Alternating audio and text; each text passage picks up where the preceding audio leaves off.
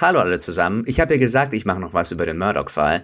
Ich habe zu Gast Steffi von Mord und Totschlag und wir sprechen heute über die Murdoch-Morde. Steffi, würdest du dich kurz vorstellen, unseren Zusehern und Zuhörern? Ja, gerne. Also, mein Name ist Steffi. Ich produziere seit 2019 den True Crime Podcast von Mord und Totschlag in Eigenregie. Und ähm, ja, folge Harry schon jetzt seit einigen Wochen sehr fleißig, wie ihr auch. Eine treue Community.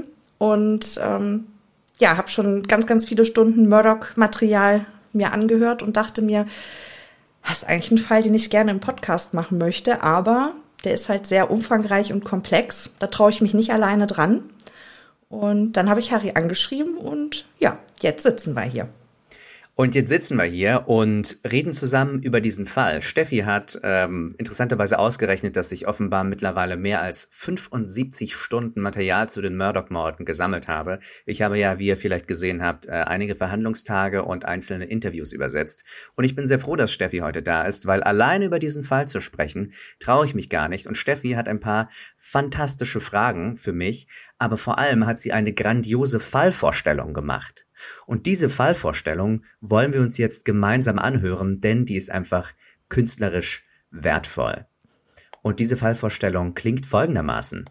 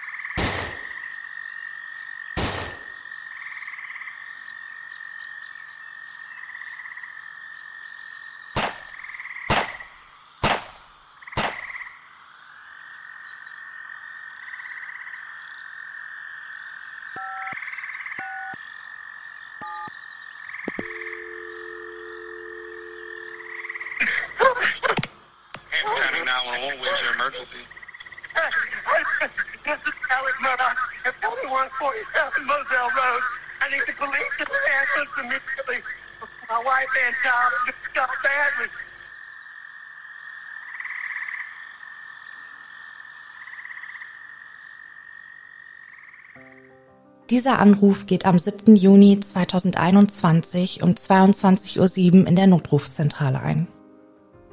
Am anderen Ende der Leitung ist Richard Alexander Murdoch, von allen nur Alec genannt.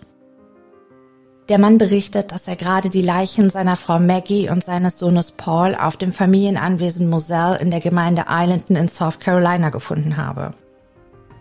Beide seien angeschossen und schwer verletzt worden.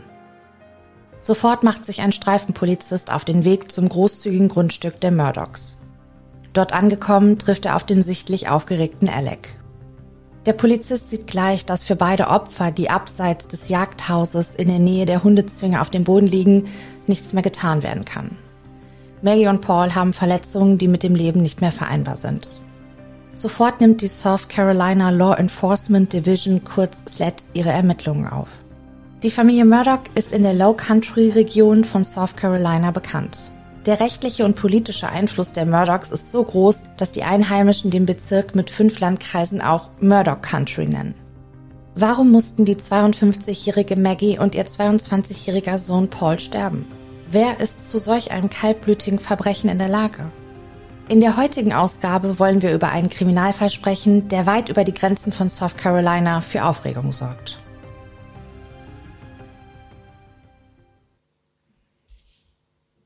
Und das war sie schon, die Einführung. Wir sprechen also über diesen Kriminalfall, der weit über die Grenzen von South Carolina hinweg für Aufregung sorgt. Ja, wie fängt man denn da an? Wo, wo geht man rein? An welcher Stelle wartet man in diesen Sumpf, Steffi? Ähm, ich würde sagen, wir fangen erst mal mit der Vorstellung der wichtigsten Personen an. Das wäre jetzt so meine Idee, dass man überhaupt mal weiß, um wen es geht. Sehr gut. Let's do that. Wir haben da ja auch was vorbereitet. Ich glaube, ich würde einfach mal damit anfangen, wer die Familie Murdoch ist. Also interessanterweise ähm, ist das ja eine Juristenfamilie und zwar eine sehr einflussreiche Juristenfamilie. Seit 1920 bekleiden die ähm, oder einzelne Mitglieder den äh, Posten des Staatsanwaltes. Ich glaube von 1920 bis 2006, wenn mich nicht alles täuscht. Mhm. Und die haben halt unheimlichen, dadurch unheimlichen Einfluss. Das ist ja im Rechtssystem so ein bisschen anders als in Deutschland, ne? Mhm.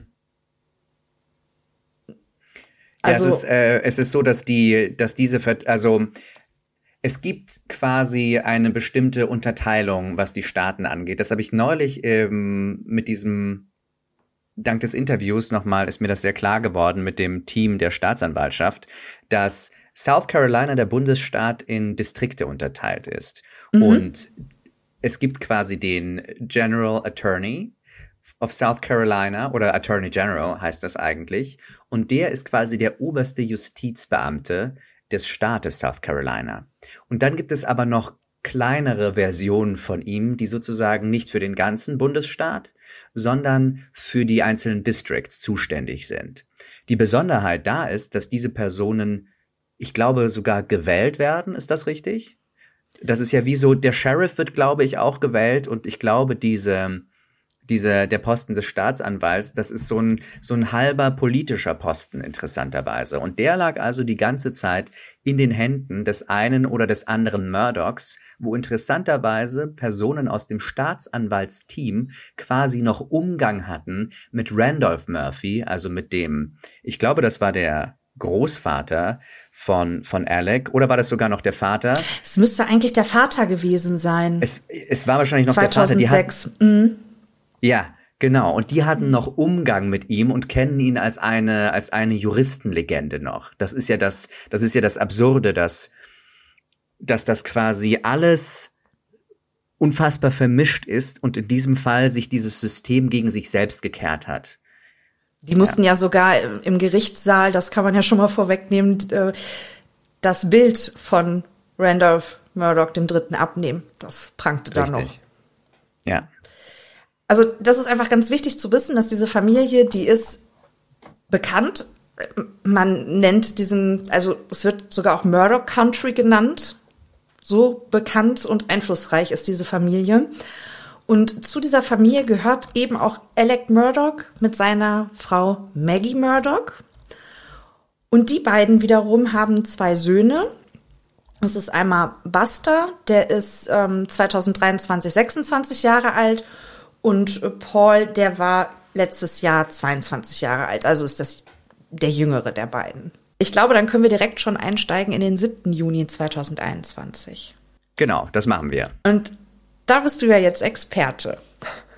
Naja, das Ding ist, dass, dass, wie die Anwälte es in dem Interview gesagt haben, im Prinzip, wenn man sich den nur den 7. Juni ansieht, 2021, ist das, als würde man quasi in der Mitte einer Trilogie anfangen. Also stellt euch vor, ihr ähm, guckt Herr der Ringe, aber ihr fangt mit den zwei Türmen an und irgendwelche Leute laufen da rum und was sind das für Türme und warum tragen die alle komische Sachen, warum sind die so klein, warum haben die Elfenohren? Und so ein bisschen ist das auch in diesem Fall, weil vor dem Fall so viel passiert ist, dass zu diesem Ereignis geführt hat und danach noch so viel passiert ist, dass man eigentlich das in Kontext setzen muss. Das heißt, wir könnten eigentlich beginnen, so wie das Anwaltsteam begonnen hat, und ein paar Schritte zurückgehen, weil das ist die Mordnacht. In dieser Nacht sterben der Sohn, also ein Sohn von und Paul. Paul wird erschossen. An, auf diesem Anwesen Moselle, das ist so ein Gebiet, da gibt es ein großes Haus und da gibt es einen Schuppen und Hundezwinger. Und ich zeige da natürlich nochmal Bilder von. Und dort bei diesen Kennels, wie sie die ganze Zeit genannt werden, was offenbar auch ein deutsches Wort ist, werden jetzt also seine Frau und sein Sohn erschossen. Der Sohn kriegt zwei Ladungen ähm, Schrot ab, eine in die Brust, eine in den Kopf. Seine Frau kriegt vier bis fünf Schüsse ab, wie wir das wundervoll auch gehört haben, schaurig gehört haben in der in dem in dem Intro, das Steffi gemacht hat, in dem genialen. Wie konnte es denn dazu kommen, dass also ein angesehener Anwalt verdächtigt wird, seinen einen Sohn und seine Frau erschossen zu haben und das auch noch, wie gemutmaßt wird, mit Familienwaffen.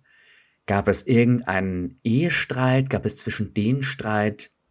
Das ist eine angesehene Person. Er ist quasi in diesem, in seinem Distrikt, in dieser County, ist er der Vertreter von Recht und Ordnung letzten Endes. Er ist der Staatsanwalt, er ist nicht, er ist nicht, er ist aus der Dynastie von Staatsanwälten und er hat eine einflussreiche Law Firm, eine, eine Anwaltskanzlei, die alle möglichen Fälle verhandelt. Er ist bekannt wie ein bunter Hund, er ist einflussreich, er ist quasi sowas wie Adel von Low Country.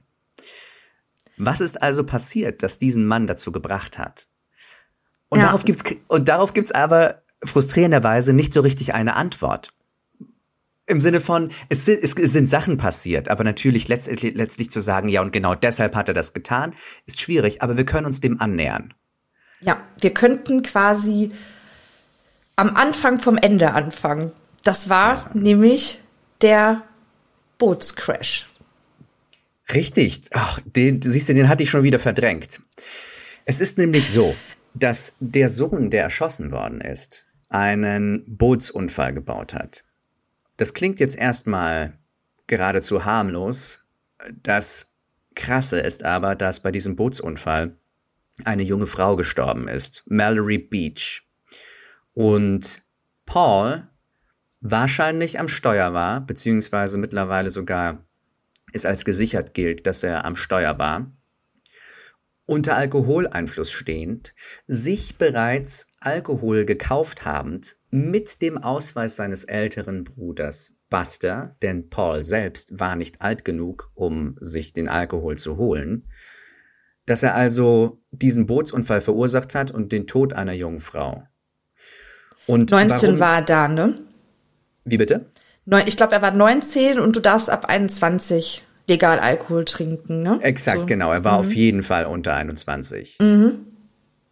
Jetzt könnte man sich vielleicht fragen, ja gut, aber was hat denn der Bootsunfall, der Jahre zuvor passiert, zu tun mit dem Mord an ihm und an seiner Mutter?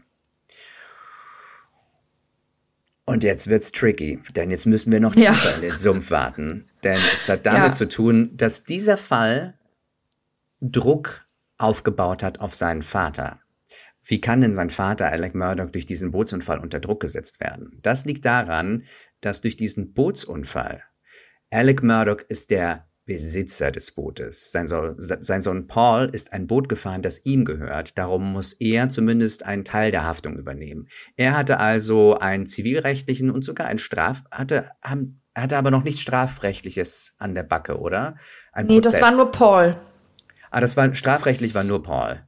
Aber genau. ich glaube, aber ich glaube, zivilrechtlich äh, wollten sie juristische Schritte unternehmen, auch gegen Alec, weil er der Besitzer des Bootes war. Also wer das unternehmen wollte, da kommen wir gleich drauf, aber natürlich die Familie der Verstorbenen unter anderem.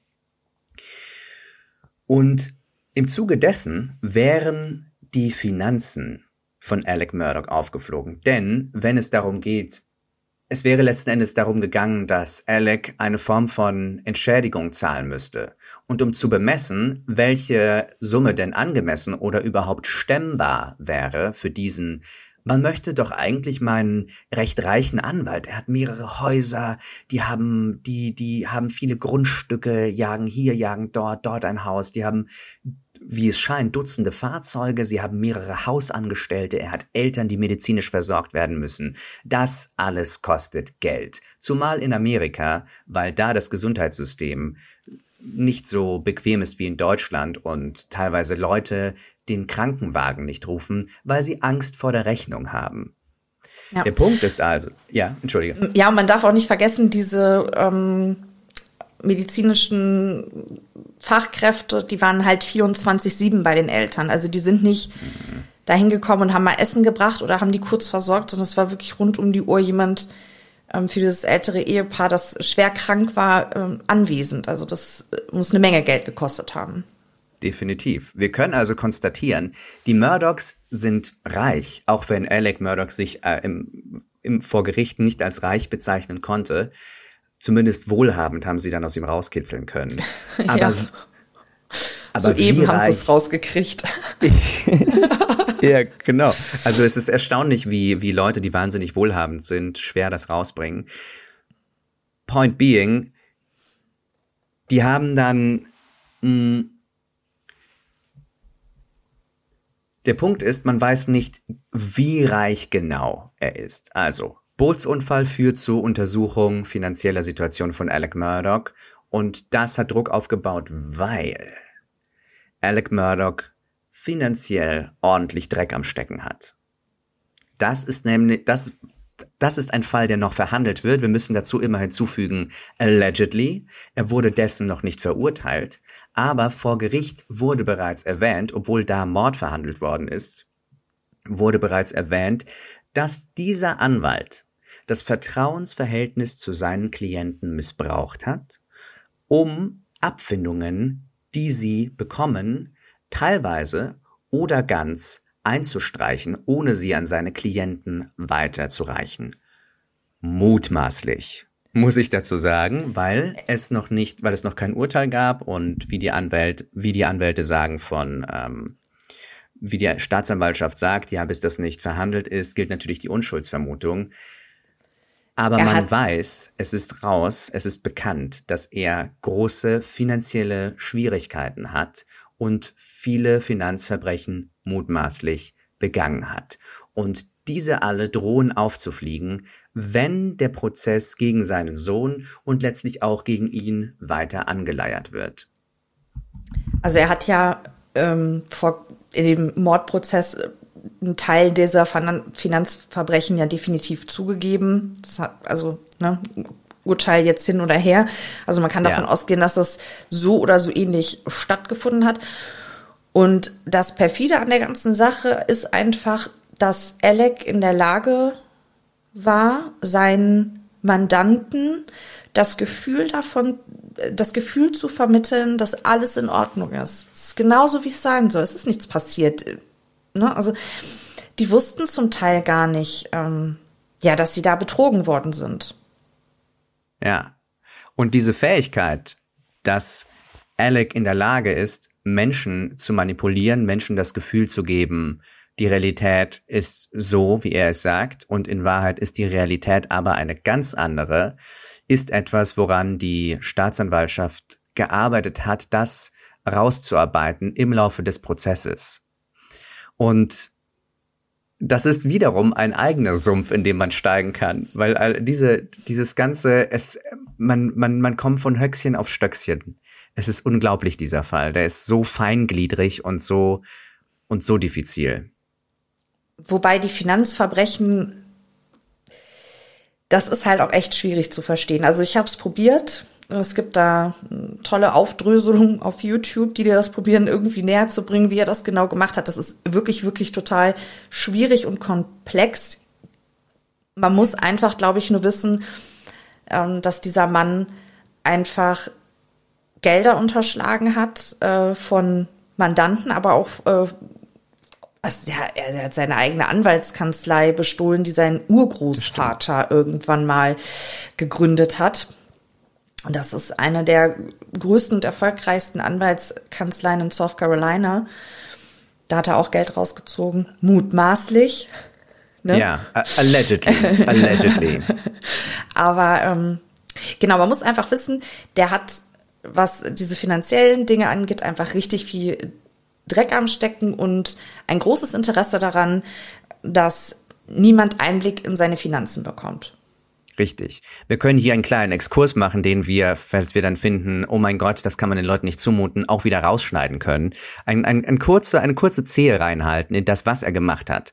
Er hat also, er war quasi die Person, die vermittelt hat, wenn eine Abfindung, die teilweise in Millionenhöhe gegeben worden ist, neben seinen bereits teilweise Millionenhöhen, äh, Höhen sage ich schon, Millionen hohen Gehältern, die er bekommen hat für das Verhandeln der Fälle. Wenn es also diese Abfindung gegeben hat, war er dafür zuständig, dass die Abfindung ihren Weg findet von der Partei, von der, sei es Versicherung, sei es Privatperson, was auch immer, von der Partei, die diese Summe zur Verfügung stellt, dass diese Summe durch die richtigen Kanäle beim Klienten zum Beispiel ankommt bei seinem Klienten abkommt und auf, äh, ankommt. Und auf diesem Wege hat er so ein paar Abzweigungen gemacht. Er hat sich dazu verschiedene Tricks bedient, die wie die Anwaltskanzlei funktioniert. Die haben da so ein System zum Beispiel, dass sie das Geld nur am Ende des Jahres auszahlen, sodass das Geld quasi das ganze Jahr reichen muss.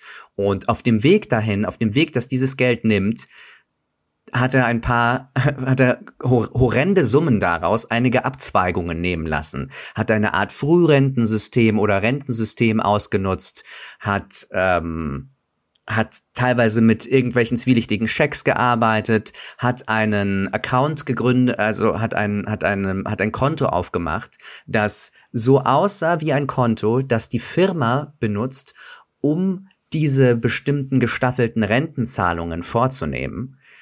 Das war aber nicht dieses, das war aber nicht die Firma, ich glaube Forge hieß diese Firma, sondern das war ein Account, den er Forge genannt hat. Das war aber nicht der, das war aber nicht der Name, der assoziiert damit war wie sonst, was dann der CFO der Geschäftsführung seiner Anwaltskanzlei aufgefallen ist.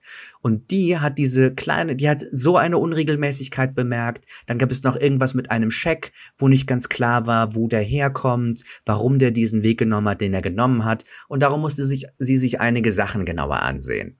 Und das hat wirklich, äh, das war wie so der erste Dominostein, der angestupst worden ist. Und einer nach dem anderen ist umgefallen. Und um die Worte der Staatsanwaltschaft zu benutzen, ein A Perfect Storm ein perfekter Sturm, der sich zusammengebraut hat und sich über ihm entladen hat.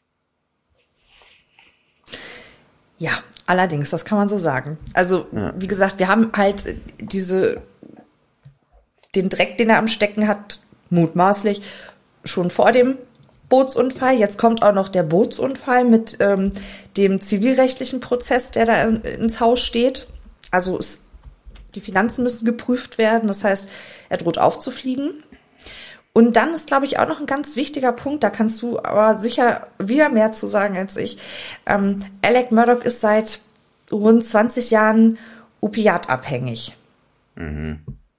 Mhm. Ach, das ist das ist noch so ein das ist noch so ein weiteres Ding. Also wir wir listen ja gerade auf diese die die psychische Kondition eines Mannes, der etwas tut, was unerklärlich ist. Wir haben gerade etabliert, es ist unfassbarer finanzieller Druck, der auf ihm lastet. Das ist die eine Seite. Aber als wäre das nicht genug, hat dieser Mann einen Opiatkonsum, der teilweise rangekommen ist an den Konsum, den, ähm, den Matthew Perry von Friends hatte der bei einer äh, am Ende einer Friends Staffel relativ rundlich war und am Anfang der nächsten ungefähr die Hälfte gewogen hat, weil er nämlich in der Zwischenzeit angefangen hat, Opiate zu nehmen und infolgedessen nichts mehr gegessen hat. Das ist allerdings Alec Murdoch nicht passiert. Der war in der Tat sehr rundlich zu der Zeit und hatte aber eigenen Angaben nach ungefähr 60 Pillen am Tag von, war das Oxycodon? Ich meine ja. Zu sich genommen und hat mehrere Entzüge hinter sich gehabt, beziehungsweise einen Entzug hat er erst später gemacht. Er hat erst etwas gemacht, was man Detox nennt. Also das bedeutet erstmal einfach nur, dass chemisch der Körper nicht eingeht, während einfach dieser Stoff aus dem Körper ausgeschieden wird, beziehungsweise es gibt verschiedene Wege, wie man das beschleunigen oder besser machen kann. Aber damit ist die psychische Abhängigkeit ja noch gar nicht weg. Damit ist nur der System, äh, das Stoff, der Stoff aus dem System raus. Ich kenne mich ehrlich gesagt jetzt so gar nicht mit Opiatabhängigkeit aus. Hat, hat das irgendeinen Einfluss auf die Psyche letztlich? Also, oder gibt es einen Grund, warum man das nimmt? Mal ganz blöd gefragt. Es du? scheint, es scheint so zu sein, dass er angefangen hat, diese Opiate zu nehmen, als er noch relativ jung war. Ich glaube, es hieß, dass er im College eine Verletzung davongetragen hat. Mhm. Entweder am Knie oder am Rücken. Das fällt mir jetzt, fliegt mir jetzt gerade so am nicht Knie. zu ab. Am Knie. Mm, mm, am Knie. Und dass er da, und dass er in, im Zuge dessen angefangen hat, diese Opiate zu nehmen, dass es dann aber später, dass er dann einfach drauf, drauf hängen geblieben ist, sozusagen. Also, dass er süchtig von geworden ist. Was ja in den USA nicht selten passiert. Es gibt eine Opiatepidemie in den USA, weil viele Ärzte im Verbund mit bestimmten Pharmaunternehmen die Dinger verschreiben, als wären sie Hustensaft. Oh, okay. Das ist ein, ach, oh, es scheint eine Neuigkeit für dich zu sein. Ja, das wusste ich also, jetzt nicht. Also es ist, es ist wirklich freaky. Also die verschreiben diese Dinger wie, wie, wie Smarties teilweise. Und was er dann gemacht hat, nicht was er gemacht hat, aber was zum Beispiel Matthew Perry, der Schauspieler, der, äh, der Schauspieler von Friends, der Chandler gespielt hat, der hat dann auch verschiedene Ärzte gehabt und hat gesagt, hey, ich habe Schmerzen, könnt ihr mir nicht was geben? Ja, klar. Matthew Perry ist natürlich ein Celebrity. Ganz so berühmt war dann Alec Murdoch doch nicht, aber er war einflussreich und er hat sich immer wieder aus verschiedenen Quellen, wahrscheinlich teilweise von Ärzten, wahrscheinlich teilweise von Dealern, diese Opiate besorgt. Hm. Ja. Aber ähm, meinst du, dass das, das hat was mit dem zu tun, was dann im Sommer 2021 passiert ist? Also äh, enthemmt das oder glaubst du, das ist einfach nur ein Nebenschauplatz? Ich glaube, dass einerseits das zeigt, dass diese Person psychisch, während sie das getan hat, vielleicht nicht auf der Höhe war. Andererseits führt uns das zu etwas, was Alec während eines SLED-Interviews, du hast ja schon anmoderiert, dass das die South Carolina Law Enforcement Department ist. Das ist also die ermittelnde Behörde gewesen, die relativ von Anfang an sich an diesen Fall gemacht hat. In einem der ersten Interviews, das in, im Auto auf einem der Mördergrundstücke abgehalten wird, ich glaube sogar Moselle, äußert sich Alec über seinen Sohn Paul und er sagt was ganz Merkwürdiges. Der sagt, dass Paul immer ein Little Detective war. Paul sei immer so ein kleiner Detektiv gewesen. Und im Laufe der Verhandlung ist dieser Nebensatz, den er in einem der ersten Verhöre, äh, nennen wir es lieber Interviews, weil er wurde nicht so richtig verhört, es ist, es ist eher ein Interview. Dieser Nebensatz, den er da so achtlos hat fallen lassen, stammt daher, dass Paul immer wieder herausgefunden hat, dass sein Vater irgendwo im Haus Pillen versteckt hat. Und das natürlich gar nicht toll fand, dass sein Vater ein ein, ein Junkie ist, eine Person, die drogenabhängig ist und er daran beteiligt war, an dem Versuch, seinen Vater wieder nüchtern zu kriegen, an dem Versuch, alle versteckten Pillen, Döschen, das ist ja quasi wie bei einem Alkoholiker, der irgendwo Flaschen versteckt und Flachmänner versteckt, alle versteckten Pillen, Dosen, Schachteln, wie auch immer, Tüten, verschwinden zu lassen. Und das Interessante ist also, Alec, also warum es, oder anders gesagt, warum es also, warum es also kein Nebenschauplatz ist, ist, weil man davon ausgehen könnte, dass neben dem, dass Paul eine Gefährdung für Alec darstellt, für das Ansehen der Familie, aber auch für ihn persönlich, er auch daran beteiligt ist, dass er seiner Sucht im Wege steht dass er einer der großen Faktoren ist, die quasi dieses, dieses andere krasse Thema, das ihn beschäftigt, seine unfassbare Opiatabhängigkeit, dass er quasi darüber Druck, dass sein Sohn darüber Druck auf ihn aufbaut. Darum ist das nur so ein halber Nebenschauplatz und vielleicht sogar gar kein Nebenschauplatz, glaube ich. Okay.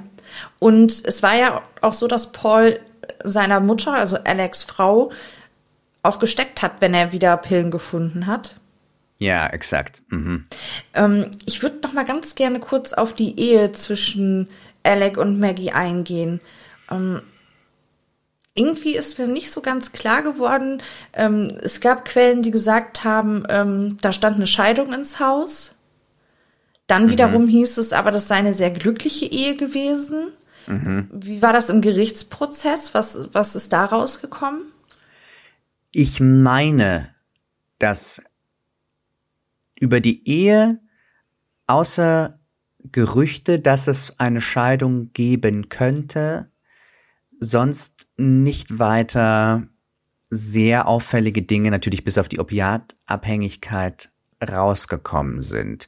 Ich glaube, die Geschichte mit der Scheidung ist mir jetzt bei den Sachen, die ich übersetzt habe, die letzten anderthalb, zwei Wochen und die an, bei den anderen Zeugen ist nicht so in Erscheinung getreten. Mhm. Ich glaube, dass es aus einer bestimmten Perspektive, um noch weiter dieses Szenario des perfekten Sturms zu verstärken, um noch mehr vielleicht Druckfaktoren, vielleicht zwanghaft zu finden, die auf ihn gewirkt haben, ist natürlich eine große Belastung gewesen. wäre, wenn denn das der Fall gewesen wäre. Aber nichts Genaues weiß man nicht. Das ist so, wie es in dieser Ehe ausgesehen hat, wissen wahrscheinlich am besten, wussten diese zwei Personen und weiß nur noch Alec. Die Umgebung zumindest, Maggies Schwester hat gesagt, Alec hat Maggie geliebt, die mochten ja. sich, es gab keine Scheidung. Ähm, Buster hat auch nichts dergleichen berichtet. Er hat natürlich berichtet, dass es wie jede an oder und Alec auch, dass es wie jede, jede andere Ehe auch war, dass es mal Streit gab, aber dass sie niemals zum Beispiel auch nur physische Gewalt ähm, aneinander verübt hätten. Also aus dieser Richtung ist nichts zu holen. Aber wer weiß, wer weiß, was es da ich meine, jeder Zuhörer, jede Zuhörerin, äh, der die verheiratet ist, ähm, weiß, dass, dass Ehen diffizile Konstrukte sind und dass viele Sachen auch unter der Oberfläche lauern können, auch wenn sie von außen nicht zu sehen sind. Aber ich fürchte, das ist ein Bereich, in den wir nicht gucken können und wo es vielleicht auch gar nicht so viel Sinn macht, reinzugucken. Denn es gibt noch ganz viele andere Faktoren, die dazu beigetragen haben, dass passiert ist, was passiert ist. Meinst du, wir sind bereit, um zum 7. Juni zu gehen? Naja gut, was haben wir aufs Tapet gebracht? Wir haben die Finanzverbrechen, wir haben die harte Opiatabhängigkeit, wir haben schon angesprochen, dass die CFO von Pimpt, das bedeutet die Geschäftsführung seiner Anwaltskanzlei, angefangen hat, merkwürdige Schecks zu finden und dann angefangen hat, auch die Partner, also das bedeutet die anderen Anwälte der Kanzlei, darüber zu informieren. Und ja, ich glaube, das ist schon, das ist schon, das ist schon fast, wir sind schon fast da, dass wir uns mit dieser Mordnacht beschäftigen können. Wir könnten jetzt aber auch noch einen, einen weiteren kleinen Ausflug nehmen, im Prequel bleiben äh, oder im ersten Teil und darauf eingehen, was zum Beispiel mit Gloria Sutter passiert ist. Wollt ihr das jetzt schon machen? Naja, wir sind ja gerade dabei, wir sind ja gerade dabei. Die Vorgeschichte aufzurollen. Okay die Vorgeschichte auch Ich meine, wir, wir können natürlich auch äh, einen harten Cliffhanger machen und sagen, oh, wer ist Gloria Sutter? Das ist die Haushälterin, die zufällig die Treppe runtergefallen ist, auf die es eine krasse Versicherungspolice gibt, von der, von der ihre Nächsten nie etwas gesehen haben, ein Millionenbetrag, den mutmaßlich Alec Murdoch eingestrichen hat und ein Vorfall, an dem wahrscheinlich auch Maggie beteiligt war. Das alles könnten wir natürlich später sagen. Jetzt ist es zu spät. Gloria Satterfield. Ähm das war die, äh, ja, sagt man Kinderfrau? Ich, das könnte man, glaube ich, sagen, ja. ja. Haushälterin, Kinderfrau. 25 Jahre hat die im Haushalt der Murdochs gearbeitet und äh, hat sich maßgeblich an der Erziehung äh, von Paul auch beteiligt. Also die beiden so ein sehr, sehr enges Verhältnis gehabt haben. Und dann, weißt du noch, wann das war? 2018, ne? Ich glaube, ja. Ja, nee, oder 15? Pi mal Daumen. Ich kann, hast du, hast du das aufgeschrieben in deiner Timeline? Natürlich. 2018. Sie ist 2018 gestürzt. 2018. Genau. Gestürzt. Und jetzt wäre natürlich die Möglichkeit für all diejenigen, die das sehen und nicht hören, Airquotes zu machen. Wir können sie auch sprechen. Sie ist gestürzt. Genau. Ja. Sie ist sehr seltsam gestürzt. Also, ähm, Alec sagt, übrigens der Einzige, der nicht dabei war, sagt, äh, sie sei eben die Treppe ähm, hochgegangen in Moselle und sei über die Hunde gestolpert und ist dann halt gestürzt. Seltsam ist, wenn sie die Treppe doch hochgegangen ist und dann über die Hunde gestolpert wäre, wäre sie ja eigentlich nach vorne gestolpert. Korrekt? Richtig. Gloria ist aber rückwärts die Treppe runtergestürzt und hat sich ganz, ganz böse den Kopf verletzt. Also so oh, böse, ja. dass sie, ja, also so böse, dass sie das äh, Bewusstsein tatsächlich auch nicht mehr wiedererlangt hat. Und ich glaube, nach zwei Wochen war das im Krankenhaus dann verstorben ist. Ja, das ist ja bitter. Ja. Das Ding, das Ding ist, warum, warum, warum ich es jetzt noch ähm, im Vorfeld erwähnen wollte, weil wir jetzt ja so ein bisschen abgeklappert haben, warum denn vielleicht Paul ermordet worden ist.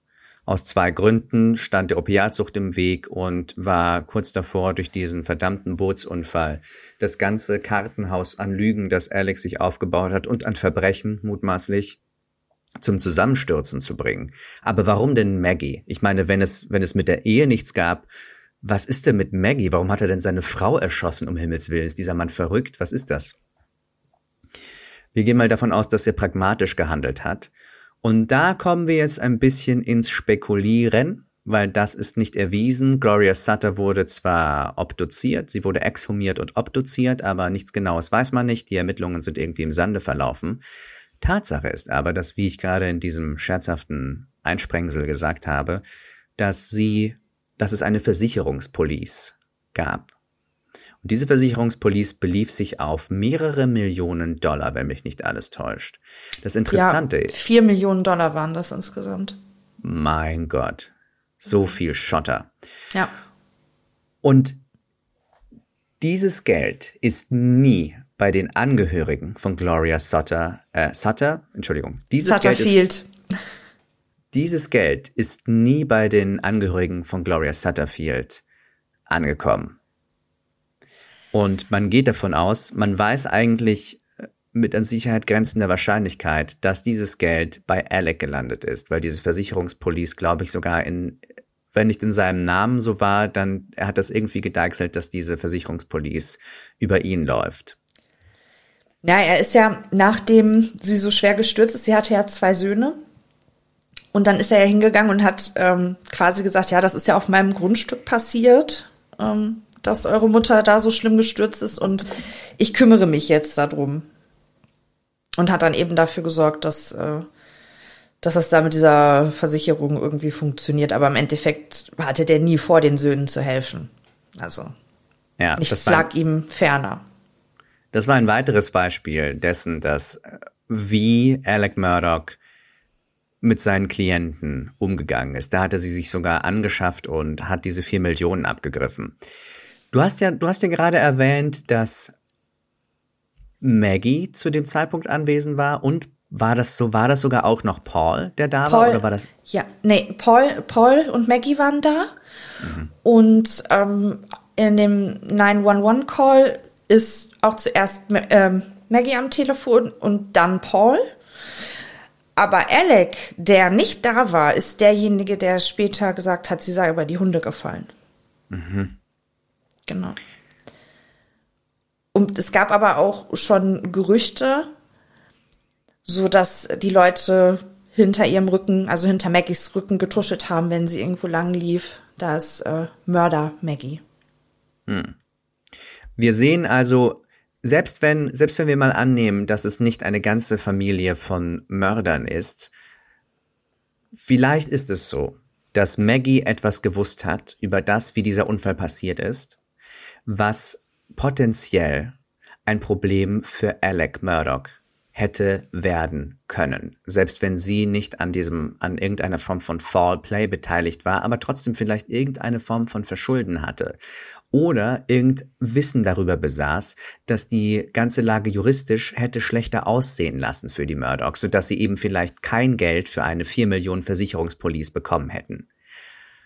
Das hat sie vielleicht ebenfalls zu einer Zielscheibe gemacht für diese Person, die so darauf versessen war, dass bestimmte finanzielle Verbrechen einfach nicht ans Licht kommen. Und wenn wir jetzt zum Beispiel wissen, wenn wir jetzt zum Beispiel wissen, dass Alec zwar nicht da war, aber dann offenbar juristisch sowohl für Maggie und Paul die ganzen, den ganzen Karren aus dem Dreck gezogen hat, als auch vorgegeben hat für die Angehörigen des Opfers, diese, die, den ganzen juristischen Teil zu übernehmen und dabei vier Millionen abgegriffen hat, das könnte Maggie in die Kategorie von Leuten bewegen, über die man sagt, sie weiß zu viel. Gen genauso wie es, genauso wie es bei Paul ist. Man muss das, was man vielleicht auch noch mal kurz erwähnen kann und auch sollte, finde ich, weil es eigentlich ein absolutes Unding ist, dass eine Familie so eine Macht ausüben kann. Also wenn da irgendwas schiefgelaufen ist, wo jeder Autonormalverbraucher eine Strafe für bekommen hätte, ähm, was juristische Konsequenzen nach sich gezogen hätte. Paul war jetzt kein Kind von Traurigkeit. Mhm. Äh, dann hat er halt seinen Großvater oder seinen Vater angerufen, den Staatsanwalt, und die haben die Sache für den geklärt. Fertig. Mhm. Also da gibt's eine Geschichte, da ist er mit seiner Ex-Freundin im Auto unterwegs, betrunken, mhm. baut einen Unfall. Ähm, sie will die Polizei anrufen, er schlägt ihr das Handy aus der Hand und ruft seinen Vater und Großvater an, die mit einem Abschleppwagen kommen. Ja. Krass. Ähm, erstmal das ganze Bier und die Waffen aus dem Auto rausholen. Ähm, und sie dann auch noch anmachen, was ihr denn einfällt, die Polizei anzurufen. Mhm. Wie kann sie das denn wagen?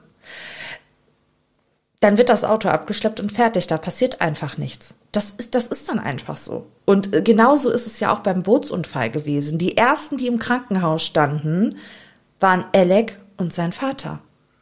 Und da kommen wir zu einem Punkt, ähm, zu dem ich wollte noch zu diesem Bootsfall was sagen. Bevor wir also zu diesem Mord kommen, endlich, bevor wir endlich zu diesem Mord kommen, nach einer halben Stunde oder so. Schon eine Stunde, glaube ich.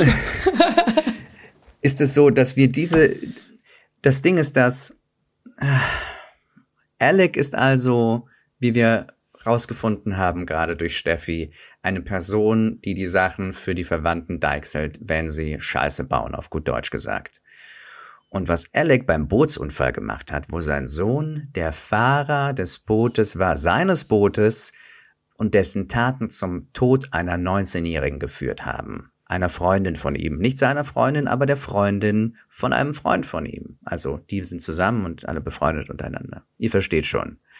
Ist im Krankenhaus, wo diese Personen verwundet, traumatisiert und noch halb betrunken lagen, die teilweise gerade Freunde verloren haben, aufgekreuzt und hatte eine Marke wie zufällig aus der Hosentasche hängen. Und diese Marke, das ist so eine Marke, wie sie Polizisten tragen, wie sie sie manchmal am Gürtel oder am Revers oder in einer Hemdtasche tragen. Und die, oder manchmal auch in einer Hosentasche. Und die ist so rausgeragt. Und Alec Murdoch ist ja kein Polizist. Der ist nicht Teil der Exekutive. Der ist Teil der Jurisdiktion. Und der war aber eine Zeit lang, wie war das nochmal, Assistant Junior Attorney, so ähnlich war der Titel. Er war also der Assistent oder ein kleinerer Assistent vom Staatsanwalt, nämlich von seinem Vater. Und aus dieser Zeit hat er eine Marke bekommen. Und diese Marke kann auf dem ersten Blick aussehen wie die Marke eines Gesetzeshüters, ist aber nur eine Marke, die einen ausweist als eben dieser, als Mitglied dieses, dieses, dieses Staatsanwaltsteams. Das Spannende ist ja, dass der Titel, den er offiziell gehabt hat, dass dieser Titel bedeutend weniger bedeutsam klang als der Titel, der da auf der Marke steht. Weil auf der Marke stand sowas wie ähm, tatsächlich ähm, nicht nicht Attorney General natürlich, aber sowas wie sowas wie ähm, Ah. Aber da stand auf jeden Fall nicht, dass er irgendwie Junior Assistant ist oder sowas. Er war nicht mal Assistant to, sondern er war Junior Assistant. Aber auf diesem, ich glaube, auf der Marke stand sowas wie sogar wie Deputy ähm, Solicitor. Genau, der Titel ist Solicitor, aber da stand sogar ja. sowas wie, wie Deputy Solicitor. Da stand nicht mal Assistant Solicitor und da stand schon gar nicht Junior Assistant Solicitor, sondern da, da stand dieser, dieser Titel ohne Junior. Also das heißt, das ist so ein Detail, das während der Verhandlung rausgekommen ist. Und man, und wenn ihr, wenn ihr euch die Netflix-Dokumentation anseht, gibt es da sehr schöne Aufnahmen von ihm. Ich weiß gar nicht, ob die echt sind. Sind die nachgestellt oder sind die sogar echt? Die könnten. Ich habe mich da teilweise auch gefragt, aber ich glaube fast, die sind echt. Ich glaube, es gibt zumindest einen, es ist, die, die sind so gemischt, diese Aufnahmen, aber da sieht man ganz schön, wie so eine Marke aus seiner Hose rausragt. Warum ist denn das wichtig, dass dieser Mann sich, sich quasi so, so gebiert? Weil er quasi das Recht mit seinen Händen biegt. Das ist, was er gemacht hat. Er hat seinen Einfluss nicht nur gegenüber seinen Klienten missbraucht, sondern er hat diesen Einfluss gegenüber der gesamten Gemeinschaft missbraucht. Beides in mutmaßlich, weil das sind keine Verbrechen noch, die, derer er überführt worden ist. wenn er da aufkreuzt und sofort anfängt, den jungen Menschen zu sagen, die gerade noch geschockt und traumatisiert sind, hey, pass auf, wenn die dich fragen, ja, dann ist das, das und das passiert und Paul, ja, der war nicht am Steuer. Also das hat er natürlich nicht gesagt, er hat das viel geschickter gemacht. Der hat die Fragen so gestellt und die Sachen so gesagt, dass gleich ganz klar war, dass sein Paul Paul nicht am Steuer war, sondern dass wahrscheinlich jemand anders am Steuer war. Und er hat gleich versucht, diese Sachen so zu deichseln und alles und er hat immer vorgeschoben, na ja, also ähm, ich mache das ja für euch. Und das Spannende ist also, dass im Krankenhaus waren tatsächliche Gesetzeshüter, Mitglieder von Ermittlungsbehörden beziehungsweise von der Polizei. Und die hatten tatsächlich Marken und die haben ihn durchgelassen, weil da kommt dieser Dude an und das ist Alec Murdoch und den kennt jeder und der trägt ja auch irgendwie so eine Marke und klar lassen wir den rein. Das ist ja, der ist zwar kein Angehöriger, aber er sagt, er ist deren Anwalt. Ja, okay, es ist Alec Murdoch, wir lassen den rein. Das ist voll okay. Und dann fängt er an, darum zu manipulieren, um dieses Feuer, das da entfacht wird, im Keim zu ersticken. Und so eine Person ist Alec Murdoch. Ja. Man muss dazu sagen, als die in das Krankenhaus eingeliefert wurden, war Mallory noch vermisst. Also es war noch nicht klar, ob sie tot ist. Sie, erst, sie ist erst acht Tage nach diesem Bootsunfall ähm, ist die Leiche gefunden worden. Und ähm, ich weiß gar nicht, ob wir das erwähnt haben. Paul hat dieses Boot gegen einen Brückenpfeiler gesteuert. Ja. Und die waren wirklich schwerst verletzt teilweise. Auf jeden Fall ja. sind im Krankenhaus dann auch so Sachen gefallen wie, also man hat Mallory, Mallory ja noch gesucht, aber da soll der Großvater dann, also Randolph Murdoch gesagt haben, ja, aber wir wissen ja alle, wie das ausgeht. Also menschlich schon eher kritisch. um es ja, jetzt mal ne? milde zu sagen, ja. Milde, also das hat er, ich glaube, er hat es nicht zu Mallorys Eltern gesagt, sondern zu Anthonys Eltern, aber das ist auch völlig egal. Er hat, also die Eltern haben halt gesagt, das war halt so ein Ding, das ging halt gar nicht. Hm. Hm. hm. Schwierige Familie. Ich wollte noch mal ganz kurz, ähm, also Alec man merkt schon, der ist, ähm, nimmt es mit dem Gesetz jetzt nicht ganz so genau. Allerdings muss man dazu sagen, wenn man sich die Familienhistorie anguckt, dann gab es da tatsächlich auch vor Alec schon den ein oder anderen Murdoch, der seine Position zu missbrauchen wusste. Ähm, ist das so? Erzähl mir mehr, Steffi. Ja, pass auf. Ich muss es aber suchen. Ich habe oh. nur gehört, dass einer, dass es bergab ging, seitdem einer der Murdochs von einem Zug überfahren worden ist. Ja, das in seinem ich. Auto. Mhm. In seinem ja, ja. Auto. Das ist, es ist so eine, Leute, ihr merkt, es, es geht von einem ins andere. Also es hört nicht auf mit dieser Familie. Ich habe äh, vorhin mit einem äh, sehr guten Freund und ebenfalls Podcaster erzählt, dass wir diesen Fall aufnehmen und er fragte direkt, macht da aber einen Mehrteiler, ne? So, nee, eigentlich nicht. nee, nee, wir machen das in geplant. einem. ähm, so, und zwar, da geht's einmal um Randolph Buster Murdoch Jr., ich lese den Absatz mal ganz kurz vor, trat die Nachfolge seines Vaters im Amt des Solicitor an und war von 1940 bis 1986 im Amt. Junior war eine schillernde Persönlichkeit, die für ihr Kauen von Tabak und ihre forsche Art bekannt war. Buster wurde 1956 zusammen mit 26 anderen im Rahmen der Coletten Whiskey Conspiracy angeklagt, weil er Teil einer weit verbreiteten öffentlichen Korruption im 14. Bezirk war. Murdoch war der einzige Angeklagte in diesem Fall, der freikam. Oh Wunder, ne? Wer hätte es gedacht, ne? Überraschung.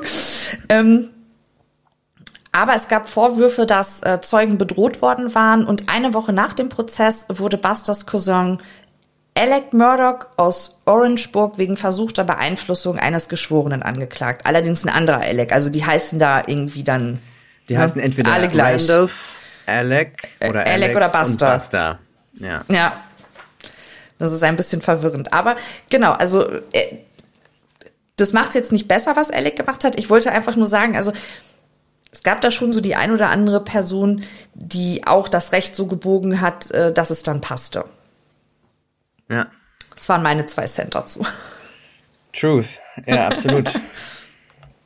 Vollkommen richtig. Also das es, es bleibt in der Familie, aber das ist natürlich wie so bei den, das ist im Prinzip ist das eine griechische Tragödie, wo die Sünde, das Vergehen der Vorfahren auf die Kinder übertragen wird. Und es hat auch ungefähr genau die Komplexität einer griechischen Tragödie. Und wir reden jetzt von den Atriden oder so. Sehr dramatisch formuliert, aber ja. Möchtest du jetzt zum 7. Juni gehen? Oder möchtest du erst über Stephen Smith sprechen?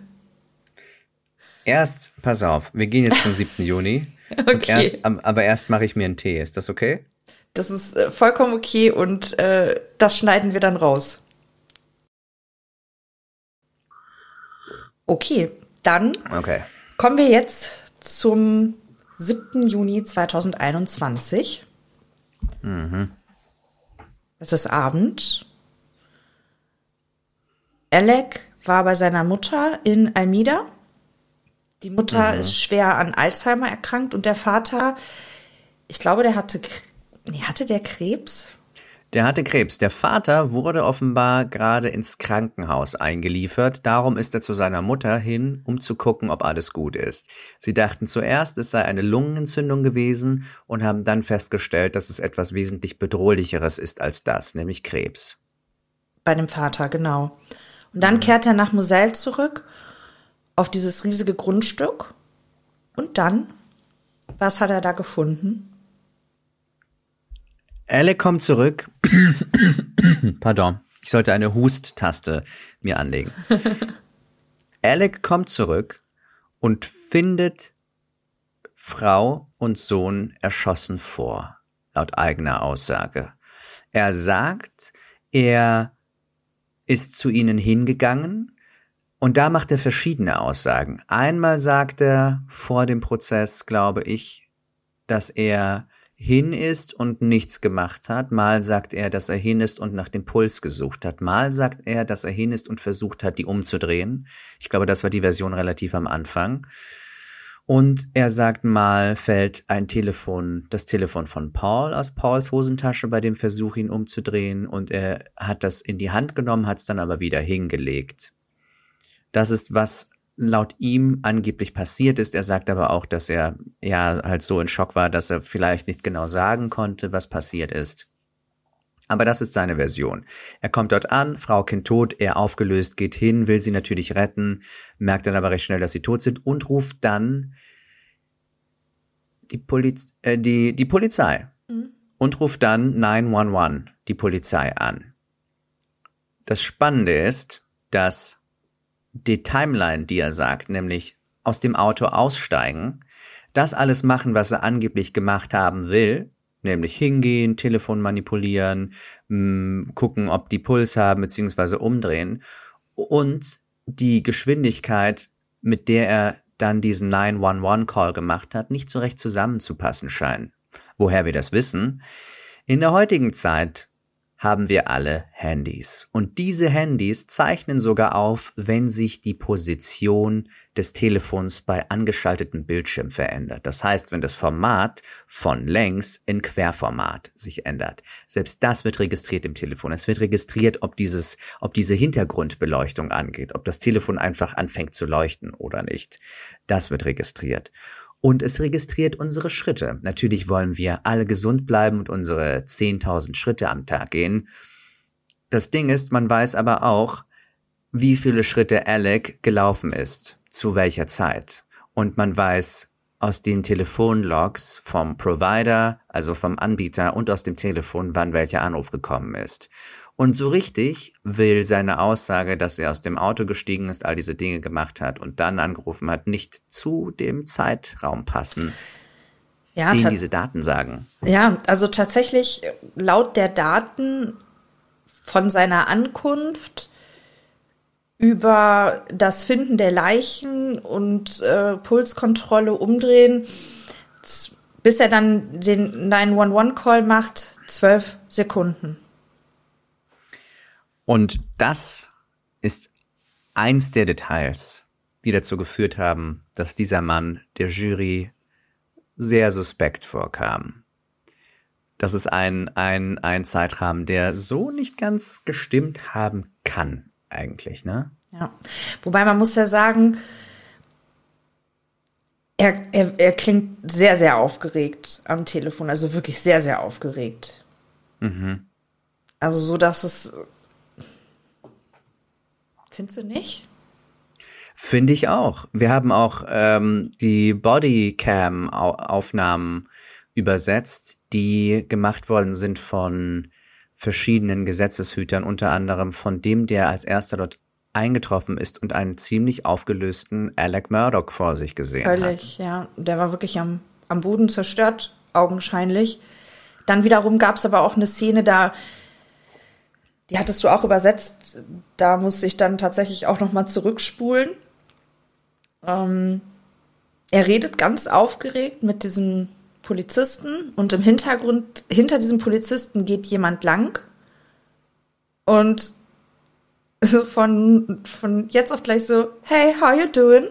Und dann wieder direkt in diesen Modus. Das war schon, wo ich dachte so, okay, komisch. Was passiert da gerade? Man muss sagen, mir ging es mit Alec genauso wie es dir ging in der Situation zu verschiedenen Zeitpunkten. Also er war nicht nur aufgelöst bei diesem 911-Call, er war nicht nur aufgelöst teilweise als die Polizisten da waren und ihn gefilmt haben mit ihrer Bodycam, er war auch vor Gericht teilweise aufgelöst. Ja. Ja. Und, und, und mitgenommen. Gleichzeitig sind jedoch diese emotionalen Zustände kein Indiz dafür, ob er etwas getan hat oder ob er etwas nicht getan hat. Weil wir natürlich nicht mit hundertprozentiger Sicherheit sagen können, aus welchen Gründen er gerade gerührt oder aufgelöst ist. Stimmt, da hast du recht. Aber ich wollte damit einfach nur sagen, also äh, jemand, der jetzt vielleicht noch nicht so in dem Fall drin ist und die Aufnahmen vielleicht auch nicht kennt, also es ist jetzt nicht so, dass er da eiskalt berechnend stand. Also, ne, das wollte ich damit einfach nur. Absolut. Es sieht, wenn man also aus Alex Perspektive diesen Abend sieht, sowohl von dem, was er sagt, als auch wie er aussieht, während er das tut, möchte man eigentlich meinen, dass wir einen trauernden Familienvater vor uns haben. Mhm. Und seine Timeline passt auch dazu, er war offensichtlich zum Tatzeitpunkt nicht am Tatort. Ja. Aber. Aber. Dann kam die Staatsanwaltschaft. Genau. Ich habe äh, das hier mal zusammengeschrieben und möchte das mal ganz kurz mit euch so ein bisschen durchgehen. Ähm, interessant ist nämlich einfach, dass, ähm, wobei da musst du mir jetzt gerade einmal helfen, dieses Snapchat-Video, wo er da diese Sonnenblume oder was das da ist, ähm, festmacht. Äh, wann ist das aufgetaucht? Weißt du das? Das war doch schon, also das war doch schon vorher bekannt, oder? Das war schon vorher bekannt, ja. Also das ist eine, das ist vorher herausgegeben worden. Ich glaube, Alec wusste, dass es das gibt. Das, was er nicht wusste, ist, ich habe ja gerade eben erwähnt, dass wir alle Handys haben und Handys bestimmte Formen von Verbrechen sehr viel schwerer machen. Man muss diese Dinger mitdenken, weil sie alles Mögliche aufzeichnen zu jeder Zeit, ob man will oder nicht teilweise. Es gibt eigentlich nicht so richtig Privatsphäre mit diesen Teilen. Und Alec wusste, dass Paul in Kontakt steht, dass er immer Snapchat benutzt. Das wusste er. Er wusste auch, dass seine Frau ein Handy hat. Er hatte auch eine ungefähre Vorstellung davon, was Handys so aufzeichnen können. Aber ich glaube, ihm war die Tragweite dieser Daten, die aus Handys rausgezogen werden können, nicht mit letzter Konsequenz bewusst. Alec Murdoch ist ein, wie alt ist er? 50? Ja, es ist jetzt 53, genau. Mhm ist jetzt 53 genau. Und zum zum Tatzeitpunkt ist er ist er äh, was was ist er 51 50 vielleicht? Ja so in der Kante ne? 2021 so ja 51 hm. 51 mit etwas mit ja, etwas Glück, auf jeden 50, Fall 50 sozusagen. 50, hm. Er ist kein Digital Native oder so und er hat nicht die und er ist kein Experte, was Handydaten angeht. Er ist Anwalt. Er ist Experte darin, Juries auszuwählen und auf seine Seite zu bringen und Leute von bestimmten Realitäten zu überzeugen. Aber er ist kein Technikfreak. Und du schüttelst den Kopf. Ja, weil, äh, also äh, das haben wir ja schon in den Gesprächen gemer äh, gemerkt, dass wir da so ein bisschen unterschiedlicher Meinung sind. Äh, du sagst nämlich, eigentlich ist das sehr intelligent eingefädelt gewesen. Ich sag, das ist eigentlich total dumm gewesen. Also er hat ja selber als Staatsanwalt auch fungiert. Er hat ja selber auch Verhandlungen geführt. Und er hat so viele Freunde, die sich mit solchen Dingen auskennen, dass ich mir nicht vorstellen kann, dass, dass, dass ihm das wirklich gar nicht bewusst war, was die heutzutage alles rausfinden können. Also das glaube ich einfach nicht. Ich glaube, ihm war bewusst, dass bestimmte Dinge herausgefunden werden können, aber er kann nicht wissen, was er nicht weiß. Ich glaube, er hat bestimmt mehr darüber gewusst als Laien, mhm. aber er konnte nicht wissen, dass es ein Video gibt, ein Snapchat-Video, von dem er nichts weiß, das nicht abgeschickt worden ist. Er konnte zum Beispiel nicht wissen, dass Paul dieses, äh, dieses Snapchat-Video bei den Kennels aufgenommen hat. Das konnte er, das konnte er nicht, nicht ahnen. Und ja. natürlich bedeutet das nicht, dass er nicht, ähm, das, das stimmt, das sind zwei verschiedene Fragen, ne? Weil du sagst, dass er quasi sehr wohl Einblick gehabt hat, was diese Dinger automatisch aufnehmen. Das stimmt, ja. Und das, und dementsprechend hatte diese, diese Telefone ja aber auch manipuliert, nicht wahr? Er hat ja. Stimmt. Er hat ja quasi das, wir haben hier gerade schon über das Telefon von Paul gesprochen und das Telefon von Maggie wurde neben einer Straße gefunden, die auch Teil des Weges zu seinen Eltern ist. Also von Moselle, das ist das Anwesen der Murdochs, wo das Ganze stattgefunden hat, nach Elmida. In Elmida, in diesem Anwesen, wohnen normalerweise sein Vater, Randolph Murdoch, und seine Mutter. Randolph Murdoch ist nicht da, weil er im Krankenhaus ist, seine Mutter ist sehr wohl da. Und neben einer Straße, die dorthin führt, die auf dem Weg liegt, ist Maggies Handy gefunden worden. Und das war so ein Streitpunkt vor Gericht, wie ist dieses Handy dorthin gekommen und wann. Und das konnte zum Beispiel nicht so, da hatte das insofern geschickt eingefädelt, als dass die Theorie ist, dass er auf der Fahrt zu seinen Eltern zu seiner Mutter dieses Telefon aus dem fahrenden Auto geworfen hat. Das Spannende ist, dass die Daten nicht mit letzter Sicherheit sagen können, wann genau es dahin gekommen ist und ob er es oder ob er es nicht dahin geworfen hat. Das einzig Verdächtige ist, dass es sich dort neben der Straße befunden hat. Aber eigentlich würde es passen in den, in den Zeitrahmen, dass er das dort abgeworfen, abwerfen hätte können. Das war so ein Punkt vor Gericht, den habe ich nicht verstanden, wo die da hier mit Handy gedreht und Licht an und Licht aus und ja. Das fand ich das, sehr kompliziert. Das ist, das ist in, in, der Tat ein sehr komplexer Fall. Also da ging es da ging's ja hauptsächlich darum, dass ein Experte versucht hat herauszufinden, ob ein iPhone, das Maggie hat ein iPhone, ob da der Bildschirm angeht, wenn man es auf eine bestimmte Art und Weise hochhebt. Wenn man es sehr zackig hebt oder wenn man es, wenn man es, ähm, wenn man es ganz weich hebt, wann der Bildschirm angeht und wann nicht.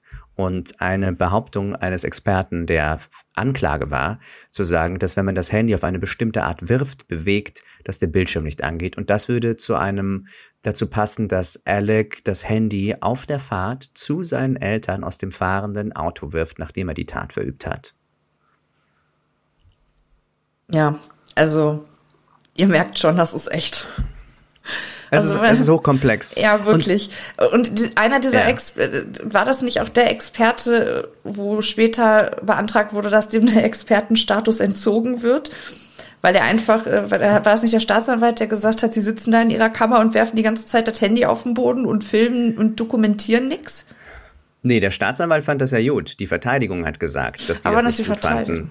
Ja, okay. ja weil die, ähm, weil das natürlich, weil dieser Experte natürlich gesagt hat, dass es sehr wohl möglich ist, dass Alec das Handy aus dem fahrenden Auto werfen kann, ohne dass der Bildschirm angeht. Und das war das Ding. Mhm. Weil die, Verteid die, An die Verteidigung hat behauptet, nein, der hätte das Handy nicht wegwerfen können, weil wir sehen ja aus den Daten, die man aus dem Handy rauslesen kann, da wird quasi aufgeschrieben, wann dieser Bildschirm angeht und wann nicht. Mhm. Und jetzt hat also aber der Experte gesagt, ja, nee, das ist nicht unbedingt so, das stimmt halt nicht, weil wenn man den Bildschirm, wenn man das Handy auf eine bestimmte Art bewegt, das Handy nicht angeht.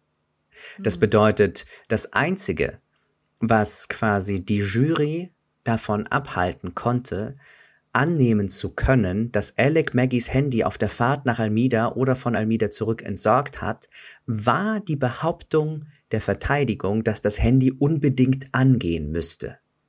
Und dieser Experte hat diesen spezifischen Punkt widerlegt. Und dieser Experte, er war, er war Experte für Handydatenauswertung. Er war die Person, die diese ganzen Daten, die im Handy gespeichert sind, rausgeholt hat. Und er war auch der Experte, der dieses Handy in einer Art praktischen Feldversuch über ein Wochenende lang auf verschiedene Arten und Weisen bewegt hat, um quasi festzustellen, wie ein Handy sich in einer bestimmten Situation verhält. Dokumentiert hat es aber trotzdem nicht. Er hat es, er hat es nicht dokumentiert und da kommen wir auf etwas, da kommen wir in, in, in zwei Sachen das Ding ist, dass selbst wenn er es nicht dokumentiert hat, jeder Juror im Prinzip eigentlich sein Handy in die Hand nehmen könnte, weil ich bin sicher, von den zwölf Geschworenen, waren es zwölf Geschworene in diesem Fall? Ich ja, meine, ne? ja. Mhm. Dass davon bestimmt sechs, sieben, acht, zehn Leute ein iPhone haben und dass die, ich wette, nachdem dieser Experte ausgesagt hat, sind die zurück ins Hotel gegangen, die Geschworenen, und jeder hat sein Handy mehrere Male in die Hand genommen und ich bin sicher, einigen sind da äh, die Schuppen aus den Augen gefallen, was das angeht. Aber selbst wenn, selbst wenn das nicht ganz so wäre, man könnte ja im Gegenteil behaupten, der Anwalt ist ebenfalls kein Experte für Handys, der behauptet hat, ja, aber das geht nicht an. Also da ja. steht Aussage gegen Aussage quasi mit einer Sache, die die Juroren selber zu Hause nachvollziehen können. Ja, guter Punkt, das stimmt. Unterm Strich lässt sich sagen, dass Alec aber sehr wohl sich, wie du gesagt hast, der Handys bewusst ist und meines Erachtens nach sie versucht hat auch zu manipulieren. Er hat ja versucht, über sein Handy bestimmte Leute, er hat ja quasi, wir stellen uns das, wir stellen uns mal die Timeline vor. Alec erschießt also in den Augen der, der Anklage seine Frau und seinen Sohn, nimmt Maggies Telefon an sich, geht zu seinem Auto, fährt los zu seiner Ma. Auf der Fahrt schreibt er und telefoniert, das sind kurze Telefonate, ich glaube mit einem seiner Brüder, mit noch wem, schreibt ein paar SMS, schreibt an Maggie eine SMS oder eine Kurznachricht, wirft indes Maggies Handy aus dem Fenster, um sich ein Alibi zu bauen, dass er dass er quasi ja, wie kann er denn normal mit Leuten telefonieren und seiner Frau schreiben, wenn er denn, wenn er sie gerade umgebracht hat? Das würde doch kein Mensch so hinbekommen. Das war, das, so hat er an seinem, von Anfang an an seinem Alibi gebaut. Ja, er war halt eben auch nicht so richtig dabei nachgedacht. Also zum Beispiel, um jetzt nochmal auf diese, auf die Timeline vom 7. Juni zu sprechen zu kommen. Er ist mittags um kurz nach zwölf, äh, hat der Moselle verlassen, ist zur Arbeit gefahren und an diesem Tag ist er damit konfrontiert worden, dass knapp 800.000 Dollar in der Kanzlei fehlen. Auf die Frage, wann er wieder zu Hause angekommen ist, das weiß er nicht so ganz genau. Ähm, macht da vage Aussagen, aber wahrscheinlich ist er so, hat er so um 1824 die Kanzlei verlassen, war so 1845 zu Hause. In diesem Zeitraum muss auch Paul nach Moselle gekommen sein. Dazu muss man wissen, dass ich weiß nicht, wo Paul am Wochenende war, der war aber nicht in ähm, Moselle und Maggie auch nicht. Die war nämlich, war das ein Ferienhaus in, ist, äh, wie heißt das, Edisto? Genau, in Edisto, Edisto. Haben die in Edisto hat die Familie Murdoch ein Haus, das aber auf Maggies Namen läuft, das gerade renoviert wird. Und dort verbringt also Maggie am liebsten ihre Zeit. Hingegen Moselle, nicht dass sie es meiden würde, aber wenn sie sich's aussuchen kann, ist sie lieber woanders. Genau, aber Alec hat sie halt gebeten, an diesem Montag nach Moselle zu kommen. Mhm. Das ist richtig. Und Paul Und ebenfalls. Ganz genau. Also unter Tränen sagt auch Marion Proctor, die Schwester von Maggie aus, dass sie es sogar war, die letztlich ihr empfohlen hat, doch nach Moselle zu fahren, um dort nach dem Rechten zu sehen und bei ihrem Mann zu sein, der sicherlich gerade eine schwere Zeit hat, weil sein Vater ja gerade ins Krankenhaus eingeliefert worden ist. Ja.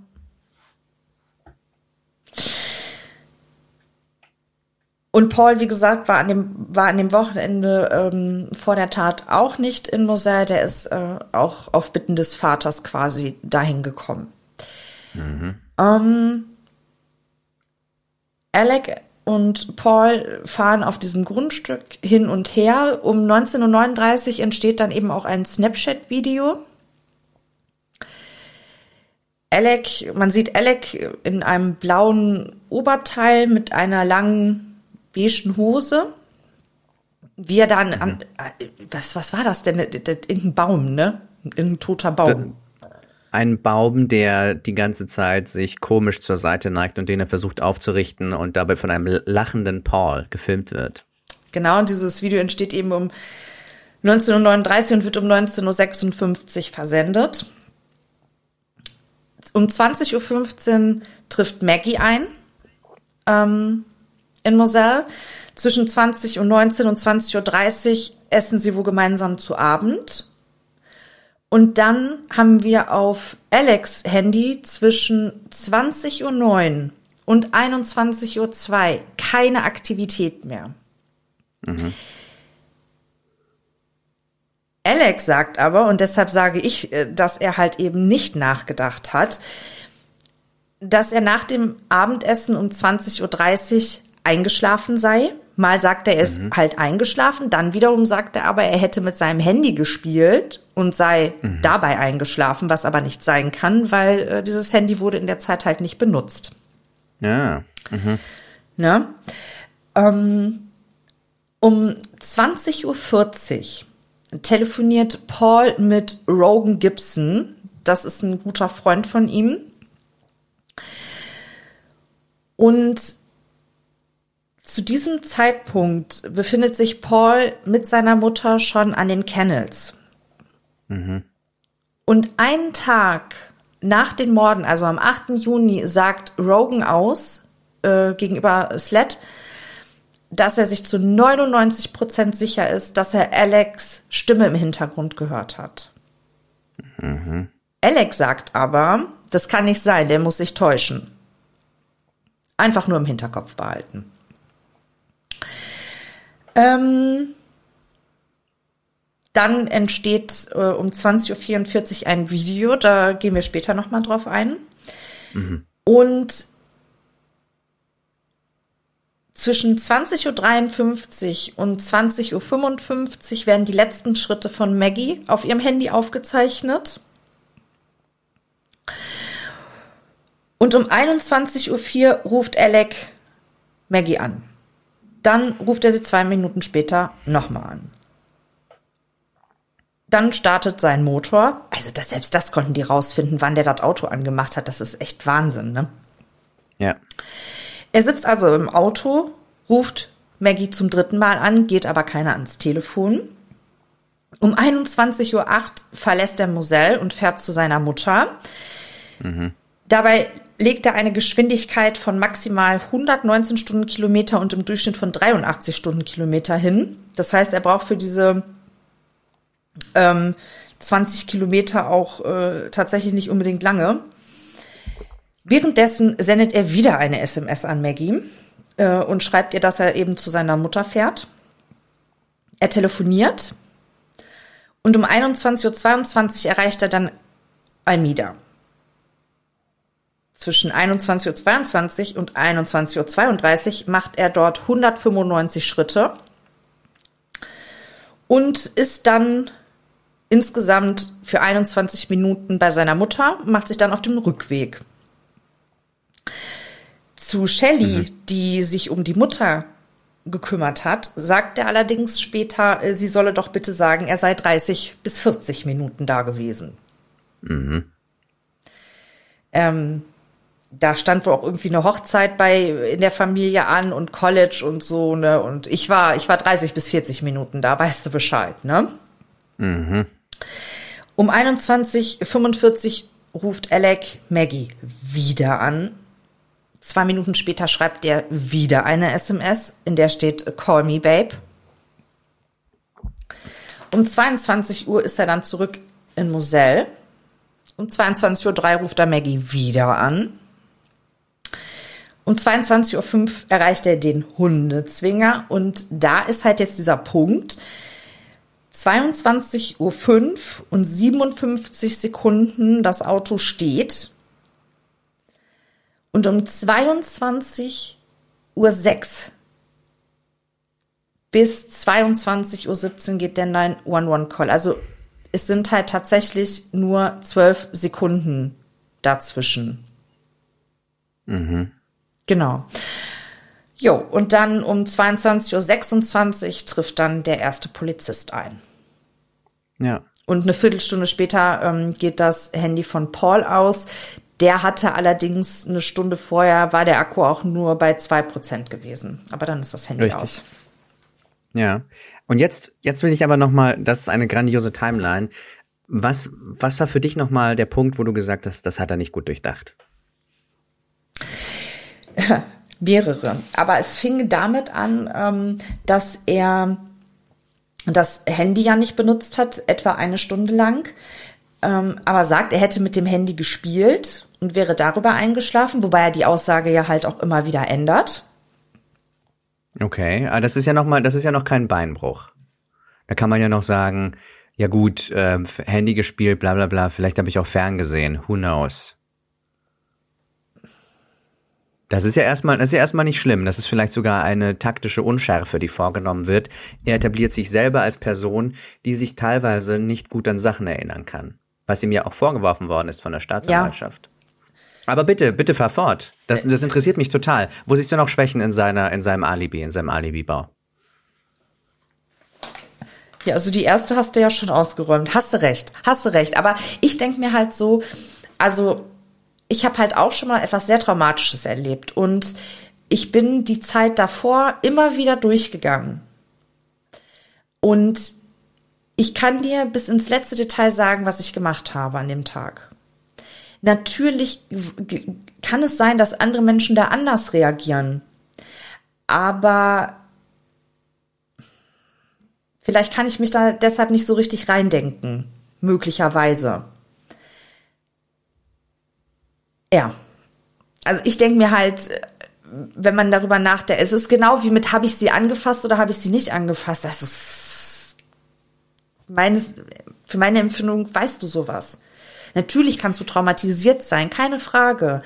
Aber dann bin ich auch zu traumatisiert, um mit, ähm, mit äh, der Polizei zu sprechen. Dann, ich verstehe, was du sagst. Und das ist, das ist eine Schwäche, die die die die Staatsanwaltschaft auch hart rausgestrichen hat, wo sie gesagt haben, ja, ähm, also einerseits können sie sich an manche Sachen sehr gut erinnern, ja. an andere Sachen können sie sich gar nicht erinnern, dann ähm,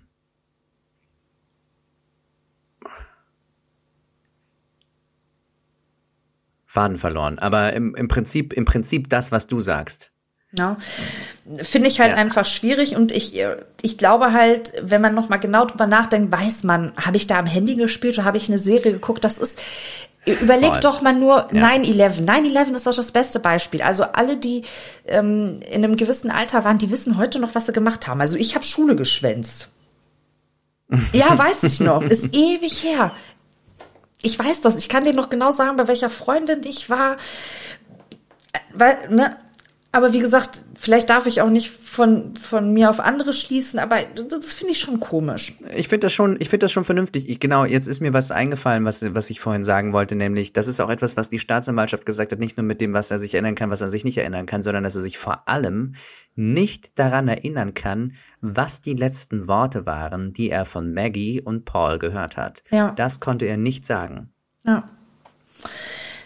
So, das war halt dieser eine Punkt, wo ich mir gedacht habe, also spätestens, wenn du noch mal in dich gehst, also er ist ja auch öfter ähm, interviewt worden und auch verhört worden und äh, also da lagen einfach Tage zwischen und da kannst du mir nicht sagen, dass du immer noch nicht genau weißt, was los ist. Oder aber du musst es halt auch so sagen und sagen, Leute, ich, ich, ich, ich stehe da völlig neben mir, ich kann gerade keinen klaren Gedanken fassen.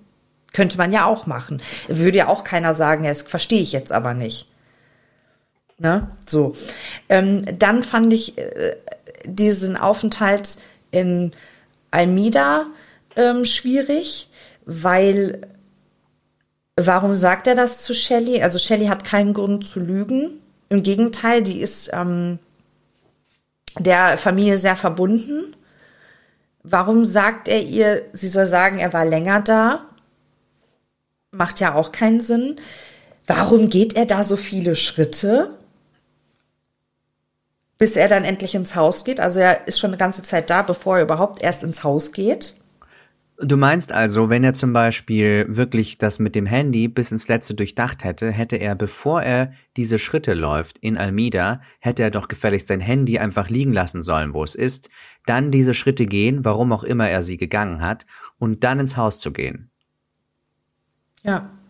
Denke dann wäre ich. das natürlich, ich verstehe vollkommen, dann wäre das natürlich verdächtig gewesen, weil dann hätte, hätten die Daten seines Autos und seines Handys nicht mehr übereingestimmt. Insofern, mhm. als dass das Handy dann quasi liegen geblieben wäre und das Auto auch liegen geblieben wäre und ah. er dann aber zu seinen Eltern reingegangen wäre, hätte er dann quasi in deinen Augen das Handy mitnehmen sollen oder hätte er das Handy einfach seinen ganzen Aufenthalt über im Auto lassen sollen? Ja, eher zweiteres. Ich hätte dann, ich hätte es dann im Auto, aber wie willst du das dann nachweisen, dass es die, naja, obwohl, ja, nee, du kann, doch, du natürlich. Kannst es, du, ja. Mhm. Natürlich, er hätte es im Auto lassen sollen, einfach die ganze Zeit. Mhm. Dann hätte das mit diesem, dann, dann hätte auch keiner sagen können, ja, so, warum läufst du denn da erst äh, fünf Minuten rum, bevor du ins Haus gehst? Dann hätte er sagen können, ja, ich bin direkt ins Haus gegangen, aber ich hatte mein Handy halt gar nicht dabei, ich habe das im Auto vergessen oder ja, irgendwie sowas. Das macht absolut Sinn. Voll. Also das wäre, das wäre, sein Alibi war schon ganz gut. Insofern, als dass es ja gereicht hat, um, um zumindest, ähm, na gut, wofür hat es gereicht, um verurteilt zu werden. Aber, ja. aber es war ein, es war ein, es war scheiße, das Alibi. Es war totaler Mist, was er da gemacht hat. Ich meine, das ist nicht, das ist eigentlich nicht lustig. Also ich meine, da sind zwei Menschen wirklich sehr brutale Art und Weise ums Leben gekommen, aber vollkommen, vollkommen. Aber ich denke mir halt so, ey, du bist ein Jurist. Du bist doch kein dummer Mensch. Warum machst denn du so dumme Sachen? Also ich meine, ist ja gut, dass er so dumm ist. Aber verstehen tue ich es nicht. Also verstehen tue ich es wirklich nicht. Hm.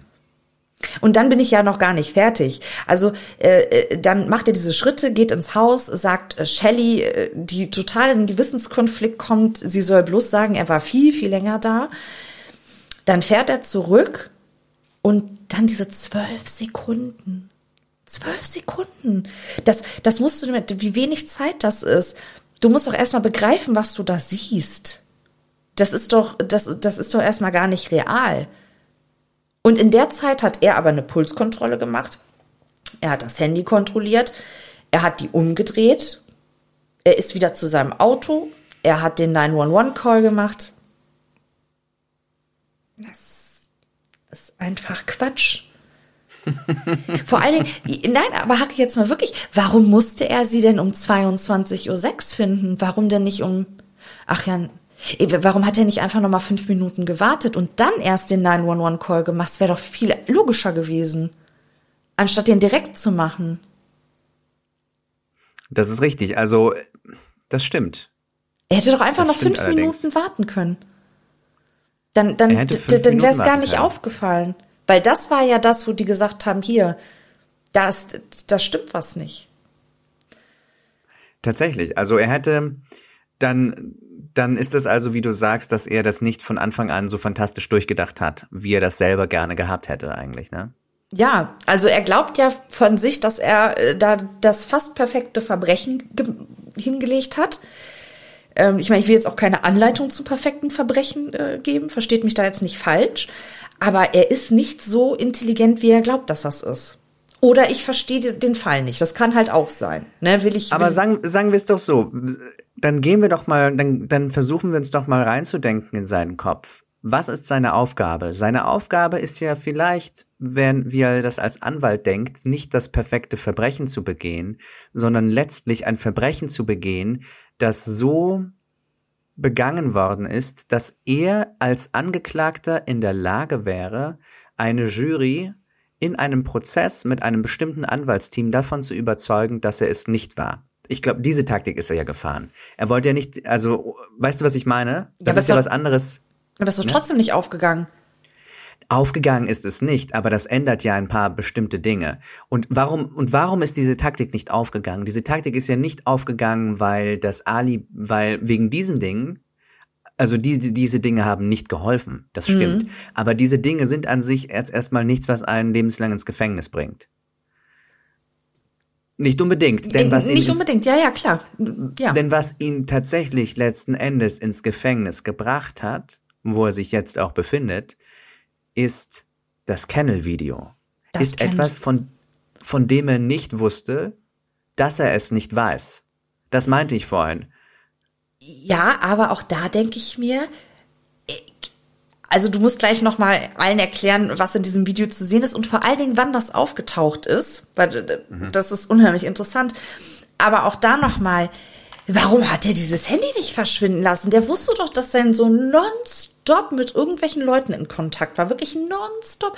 Er konnte doch, er konnte doch gar nicht ahnen oder oder oder nicht wissen, nee, wissen, dass er es nicht weiß, dass er vielleicht irgendwo aufgenommen wurde. Er, er konnte es doch gar nicht wissen. Und einfach um sicher zu gehen, hätte ich das Handy doch auch verschwinden lassen. Und zwar so, dass es niemand findet. Übrigens genau wie die Tatwaffen. Ich hätte es doch einfach dahin getan. Wenn es aus ist, Ich kann man es doch nicht ich- orten, ne? Ich, das ist eine, das ist nicht gesagt. Nee? Das Ah, ist nicht gesagt, nein. Das, das Ding bei den, das Ding bei den Handys ist, dass die teilweise, glaube ich, auch wenn das Handy, wenn das Handy aus ist, bestimmte Ortungsfunktionen vornehmen können. Ich glaube, man kann sowas machen wie, dass man SIM-Karten ort, ortet. Ah, okay. Auch gut. wenn das, auch wenn das Ding aus ist. Okay, gut. Aber ich bin kein Experte, aber ich glaube, dass etwas aus ist, ist kein, ist kein Zeichen davon, dass man es, dass man es nicht orten kann. Ich glaube, nicht umsonst gibt es dieses Ding, dass, ähm, äh, dass, dass Handys sozusagen zerstört werden oder dass diese, bei Breaking Bad, dass diese, dass diese Burner-Phones sozusagen so in der Mitte kaputt gemacht werden, sodass sie gar nicht mehr funktionsfähig sind. Weil ich glaube, auf bestimmte Teile von Handys kann man sogar, wenn sie aus sind, also das ist ich glaube, das wäre zu risky gewesen. Wenn er, das Ding ist, er konnte nicht das Telefon von Maggie ausmachen ja. und dieses Telefon dann entsorgen. Weil wie würde er denn, erk- weil wenn er es nicht ausmacht, dann weiß das, dann wüsste man, wo das Handy sich befindet, theoretisch. Weil dieses Handy wurde geortet mit der, mit der, ähm, es, Maggie Murdoch hatte eine App auf ihrem Handy, wo man orten konnte, wo sich bestimmte Familie, Familienmitglieder befinden. Die haben so einen, aus sich einen Familienspaß gemacht, dass jeder weiß, wo alle sind. Ich finde es ja ein bisschen gruselig, aber bitte sei es drum. Und ähm, wenn er das Handy dort entsorgt hätte, wo er die Waffen entsorgt hätte, Ja, okay. wäre er in Teufels fucking Küche gekommen, weil dann hätte er den Cops genau dort einen Marker hingesetzt, einen großen, stinkenden Marker, einen dampfenden großen Markerhaufen hingesetzt, wo sich die Tatwaffen befinden. Und darum war das Klügste, was er hätte machen können, eigentlich die Handys dort zu lassen, wo sie sind, Pauls Handy zu lassen, wo es ist, und vielleicht noch irgendeine lustige Nummer mit Maggies Handy abzuziehen, die es so aussehen lässt, als hätte irgendein Spinner, irgendein, irgend, irgendein Mörder, was auch immer, ihr Handy so an sich genommen und dann irgendwo dort verloren oder weggeworfen. Und dass es aber garantiert nicht er gewesen ist, weil es, weil er hätte es ja, wie hätte er das machen sollen? Er war ja unterwegs zu seinen Eltern. Verstehst du? Ja, also tatsächlich war er ja wirklich in einer Zwickmühle, ne? Also da habe ich jetzt gar nicht so drüber nachgedacht. Ich, ich habe von Handys auch keine Ahnung. Also ich habe jetzt gedacht, aus ist aus. Okay, oft, höchstwahrscheinlich nicht. äh, Aber Ähm, selbst, aber selbst wenn, es wäre verdächtig, wenn er Maggies Handy ausgemacht hätte. Er hat ihr Handy nicht ausmachen Pauls. können. Ich, ich rede von Pauls Handy. Er hätte auch Pauls Handy nicht ausmachen können oder aufmachen Ja, können, weil das registriert worden wäre. Ja, aber guck mal, es wäre doch eigentlich sogar schlau gewesen, nachdem er Paul erschossen hat, nochmal dieses Handy zu nehmen, weil damit äh, wäre der Todeszeitpunkt ja auch nach hinten gerückt und dann hätte er ein paar Dinge löschen können.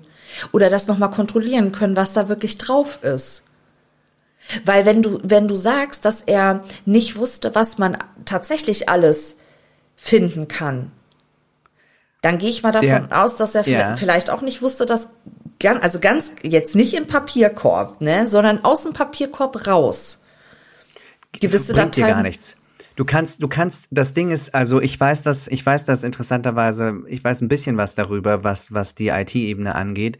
Und es ist so, wenn du Sachen löschst, herkömmlich löschst auf einem Handy oder auf einem Computer, ohne ein bestimmtes spezielles Programm zu benutzen, das den meisten Laien nicht zur Verfügung steht, beziehungsweise die keinen, die keinen Nutzen dafür haben, Ja. dass du dann Sachen trotzdem immer noch wiederherstellen kannst. Und das gilt zumal auch auf Handys. Das heißt, selbst wenn er in der Lage gewesen wäre, super verdächtig Pauls Handy zu nehmen, es aufzumachen, falls er den Code kennt oder falls Face Recognition Ach auch ja. mit, Toten, mit Totengesichtern geht, mal, mal angenommen, er macht das Handy auf, mal angenommen, er löscht das Video. Das bringt ihm aber 0, Josef bringt ihm das, weil, weil, weil die Dateien immer noch da sind. Was ein Löschvorgang klassischerweise macht, ist, dem du und ich zur Verfügung haben, die Datei wird nicht gelistet und der Raum, den die Datei einnimmt, der kann neu überschrieben werden. Aber die Datei ist trotzdem da. Ja, aber die Frage wäre ja gewesen, wusste er das auch?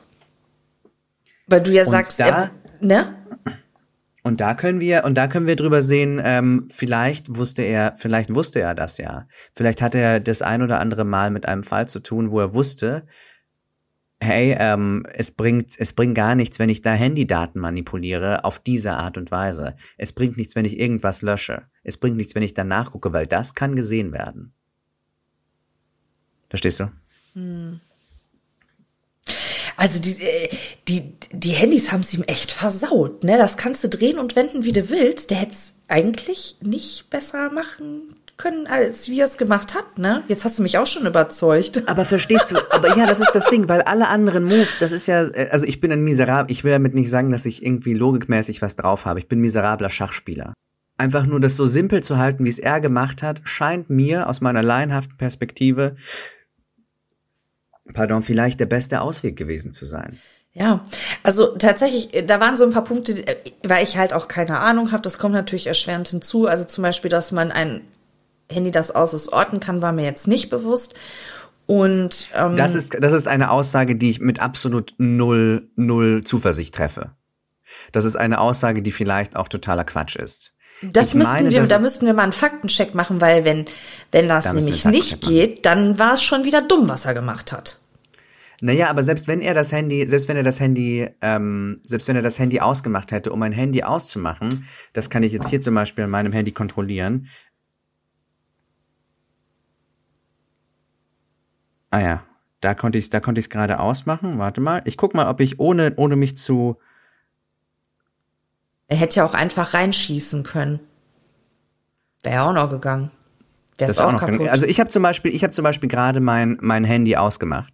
Das Problem auch an Handys ist, dass du das Problem an Handys ist auch ein bisschen, dass er dann natürlich Fingerabdrücke hinterlassen hätte. Ne? Das ist, ja das gut, ist aber das ist so ja nicht Sache. ungewöhnlich. Also, weißt du, wie, das ist nicht ungewöhnlich, ja. Ja, also wie oft ich mein Handy schon in andere Hände gegeben habe, so hier guck dir das mal an oder irgendwas. Hm, da hätte man sich rausreden können. Okay, das heißt, du meinst also, er hätte das Klügste, was er hätte machen können, ist das Handy zerstören vor Ort noch? Ja, ja, ich glaube schon. Also auf jeden Fall nicht da. la- Also ich weiß nicht, ob ob man es hätte klüger anstellen können. Wie gesagt, wir sind ja dankbar, dass er das, äh, dass ihm nichts Besseres eingefallen ist. Nichtsdestotrotz, na, weiß ich nicht, irgendwie schließt sich mir das nicht so gar, so hundertprozentig, weil na, ich weiß, ich weiß es nicht irgendwie. Aber es ändert ja nichts an der Tatsache. Ich denke mir halt nur, er selber hat ja gegenüber seiner Schwägerin, also der Schwester von Maggie, gesagt, ähm, sie hat ihn ja mal gefragt, ob er wüsste, wer das gewesen sein könnte. Und darauf hat er gesagt, nein, aber derjenige hat das lange geplant. Und dann denke ich mir so, ja, aber nachgedacht hat er auch nicht. Also, ne? Also, äh, wenn er da wirklich von sich gesprochen hat und er sagt, er hat das lange geplant, dann war es einfach dumm. Aber hör mal, ich, ähm, also ich will, ich will garantiert keine Lanze für ihn brechen oder für den perfekten Mord, aber ich will sagen, ich will, ich würde gerne Columbo zitieren. und, und Columbo sagt, ja, das ist auch ein bisschen unfair, was hier passiert, weil so ein Verbrecher, der hat meistens nur einen Versuch, um zu lernen. Ne? Der kann das nur einmal machen und muss wirklich, wirklich viel lernen mit einem Mal. Ich mache die ganze Sache hier hundertmal im Jahr. Und mhm. darum bin ich dem Verbrecher voraus. Und so ein bisschen ist es vielleicht da. Ja. Bei aller Schleue, die dieser Mann hat, bei allem Wissen, das er vielleicht hatte, auch über Handys, ich glaube, ein paar Sachen wusste er nicht darüber, wie viele Daten tatsächlich die Autos sammeln. Und ich auch ja, nicht. Ich war ganz war erstaunt und erschrocken wie du. Ja. Bei allen Dingen, die er gewusst hat, ein Verbrechen zu begehen, vor allem eins, das so bestimmte Logistik involviert, vor allem heutzutage mit Handys, ist kein Pappenstiel. Ja, offensichtlich. Und offensichtlich. Und darum bin ich geneigt zu sagen, dass er das für sozusagen für die für die Komplexität, die das hat, hat er eigentlich Entscheidungen getroffen, die seinem Ziel und das glaube ich war sein Ziel. Sein Ziel war es nicht das perfekte Verbrechen zu begehen, sondern ein Verbrechen zu begehen, das mit das nicht beyond a reasonable doubt bewiesen werden kann. Das ist wie so ein bisschen wie wie bei ähm, wie bei Wargames mit diesem mit diesem Tic-Tac-Toe-Spiel. Das geht nicht, man kann dieses Spiel nicht gewinnen, es wird immer auf Unentschieden gespielt sozusagen es gibt auch diese, diesen Movie-Trope, dass, nein, du musst nicht spielen, um zu gewinnen, sondern nur lange genug auf Unentschieden spielen und dann gewinnst du. Ja. Und so ein bisschen ist es, ist es hier auch, glaube ich. Er muss nicht, er muss nicht spielen, um zu gewinnen. Er muss nicht das Spiel, ich mache das perfekte Verbrechen gewinnen, sondern er muss das Spiel, ich kann ein Verbrechen begehen, das nicht beyond a reasonable doubt, wo ich nicht als Schuldiger gewertet werden kann. Das war der Versuch.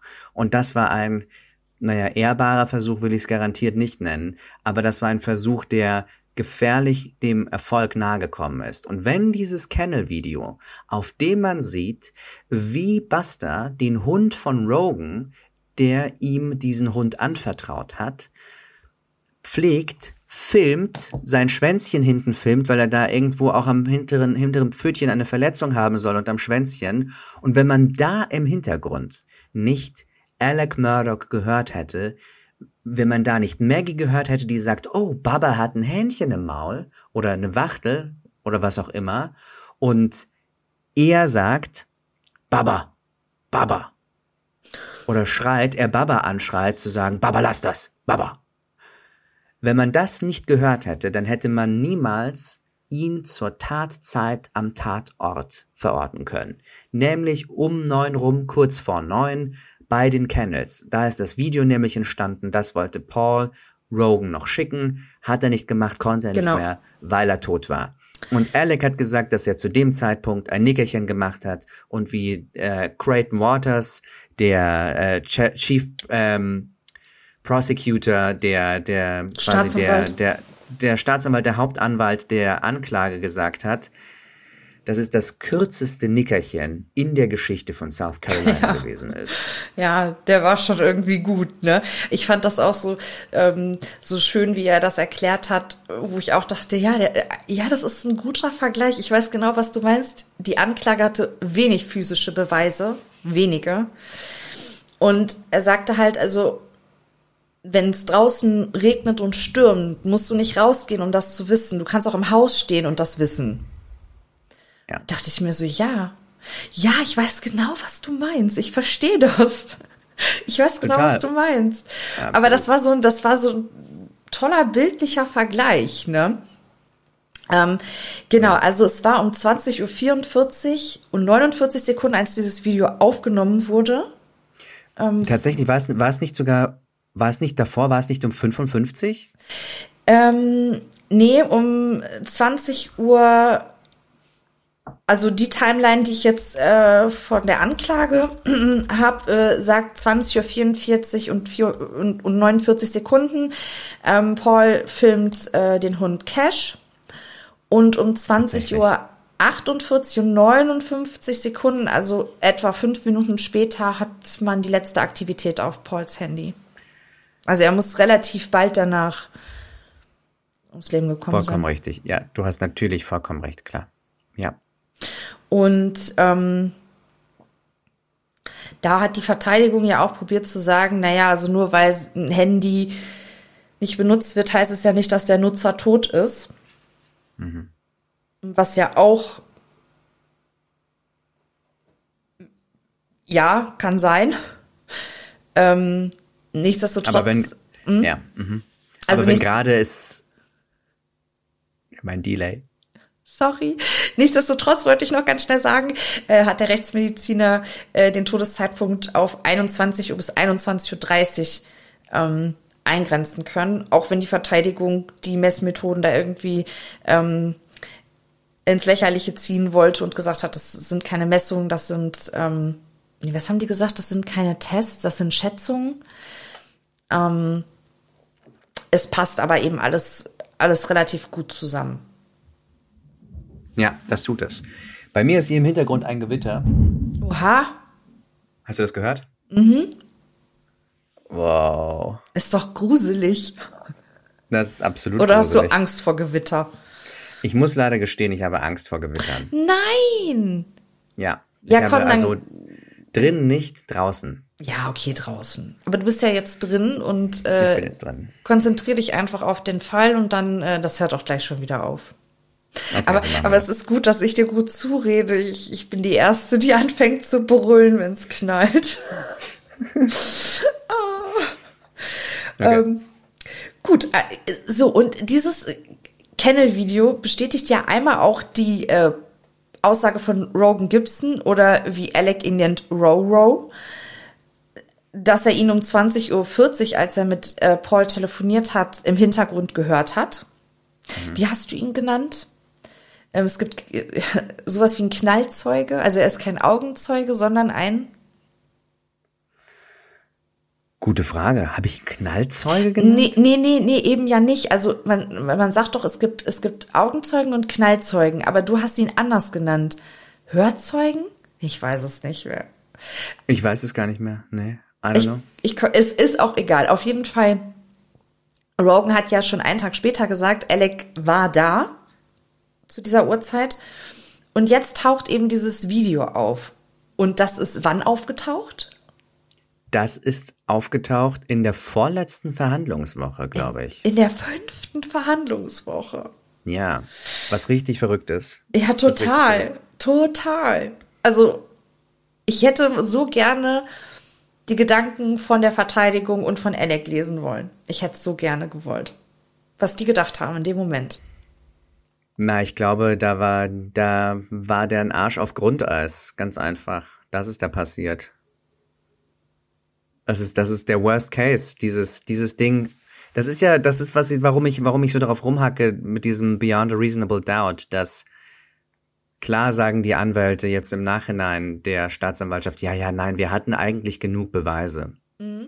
Und ja, auf eine Art hatten sie diese Beweise. Ich komme gleich noch zu einem von noch zu einem Beweis von etwas, was Alec nicht weiß, dass er nicht weiß, wie ich das genannt habe. Ja. Also Alec versucht, Alec, wenn während Alec sich sein sein Alibi zurechtzimmert, kann er ja nur das einflechten, von dem er von dem er es weiß. Ja, ja.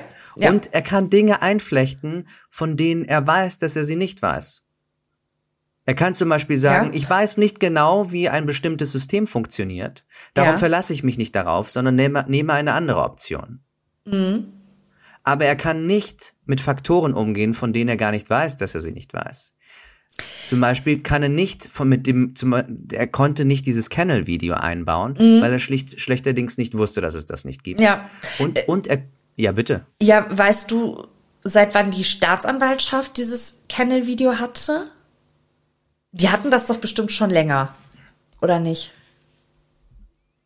Das, Das- ist eine sehr gute Frage. Das würde mich mal wirklich interessieren, weil dieses äh, Snapchat-Video, das äh, hatten sie ja relativ zeitig. Also äh, man wusste, dass er am Abend andere Kleidung getragen hat als zum Zeitpunkt, als der erste Polizist am Tatort eintrifft. Eindeutig andere Kleidung. ja. Interessanterweise ist diese Kleidung auf dem Snapchat-Video, nämlich dieses blaue Hemd und diese lange beige Hose, inklusive Richtig. der Schuhe, nie Ja. wieder irgendwo aufgetaucht. Ja. Hat er das eigentlich jemals irgendwie erklärt? Auch nicht so richtig, ne? Wo die Kleidung hin ist. Mhm. Ich glaube, Das war doch auch. Äh, so richtig, so richtig erklärt hat er das auch nicht. Nee, Aber ne? ich glaube, er hat sich gar nicht in der Position gesehen, wo, wo er das, wo er das hätte erklären müssen. Er hat einfach gesagt, ja, ähm, ja, keine Ahnung, wo die, wo die Schuhe sind. Das ist alles irgendwie so. Ja, er, er hat an so vielen Orten Klamotten und hin und her und aber Genau, die sind halt genau. einfach weg. So Ja. seltsamerweise. Ähm, worauf wollte ich eigentlich? Ich red mich gerade in Rage. ich reg mich so auf.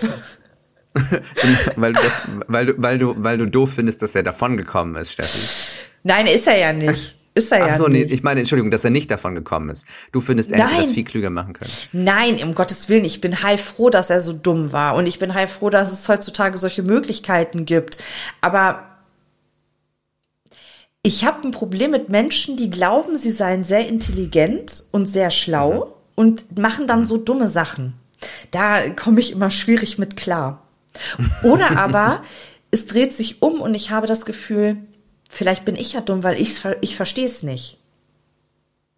Ich verstehe. Aber, äh, also, wie gesagt, diese, diese Sachen sind ja halt nicht mehr aufgetaucht. So, aber dieses Snapchat-Video hatten die ja schon sehr, sehr, sehr, sehr lange. Dann denke ich mir, dann werden die dieses Kennel-Video doch auch schon länger gehabt haben. Das ist eine sehr gute Frage. Das ist wirklich eine sehr gute Frage. Und ich habe im Verlauf der, der Verhandlung den Zeitpunkt, wann sie das genau bekommen haben, nicht so richtig ähm, rausfinden können. Auf der anderen Seite, wahrscheinlich hatten sie es nur nicht allzu lange, weil ähm, es gibt ja auch immer mal, wie sagt man das, Lücken im System, wo dann irgendwelche Informationen durchsickern. Ja. Vielleicht hatten sie. Okay, ist jetzt Das- ist auch nicht das- wichtig, ist nicht Wir wichtig. können, wir können das aber sehr wohl datieren, wann ungefähr mindestens dieses Video reingekommen ist in das System. Ja. Nämlich, ich habe jetzt gerade, wenn, wenn man zum Beispiel im Internet das sucht und dann auf Nachrichten geht, dann Ja. findet man Berichte darüber, dass es dieses Video gibt, bereits am 1. Februar 2023, aber nicht davor. aber nicht davor. Hm.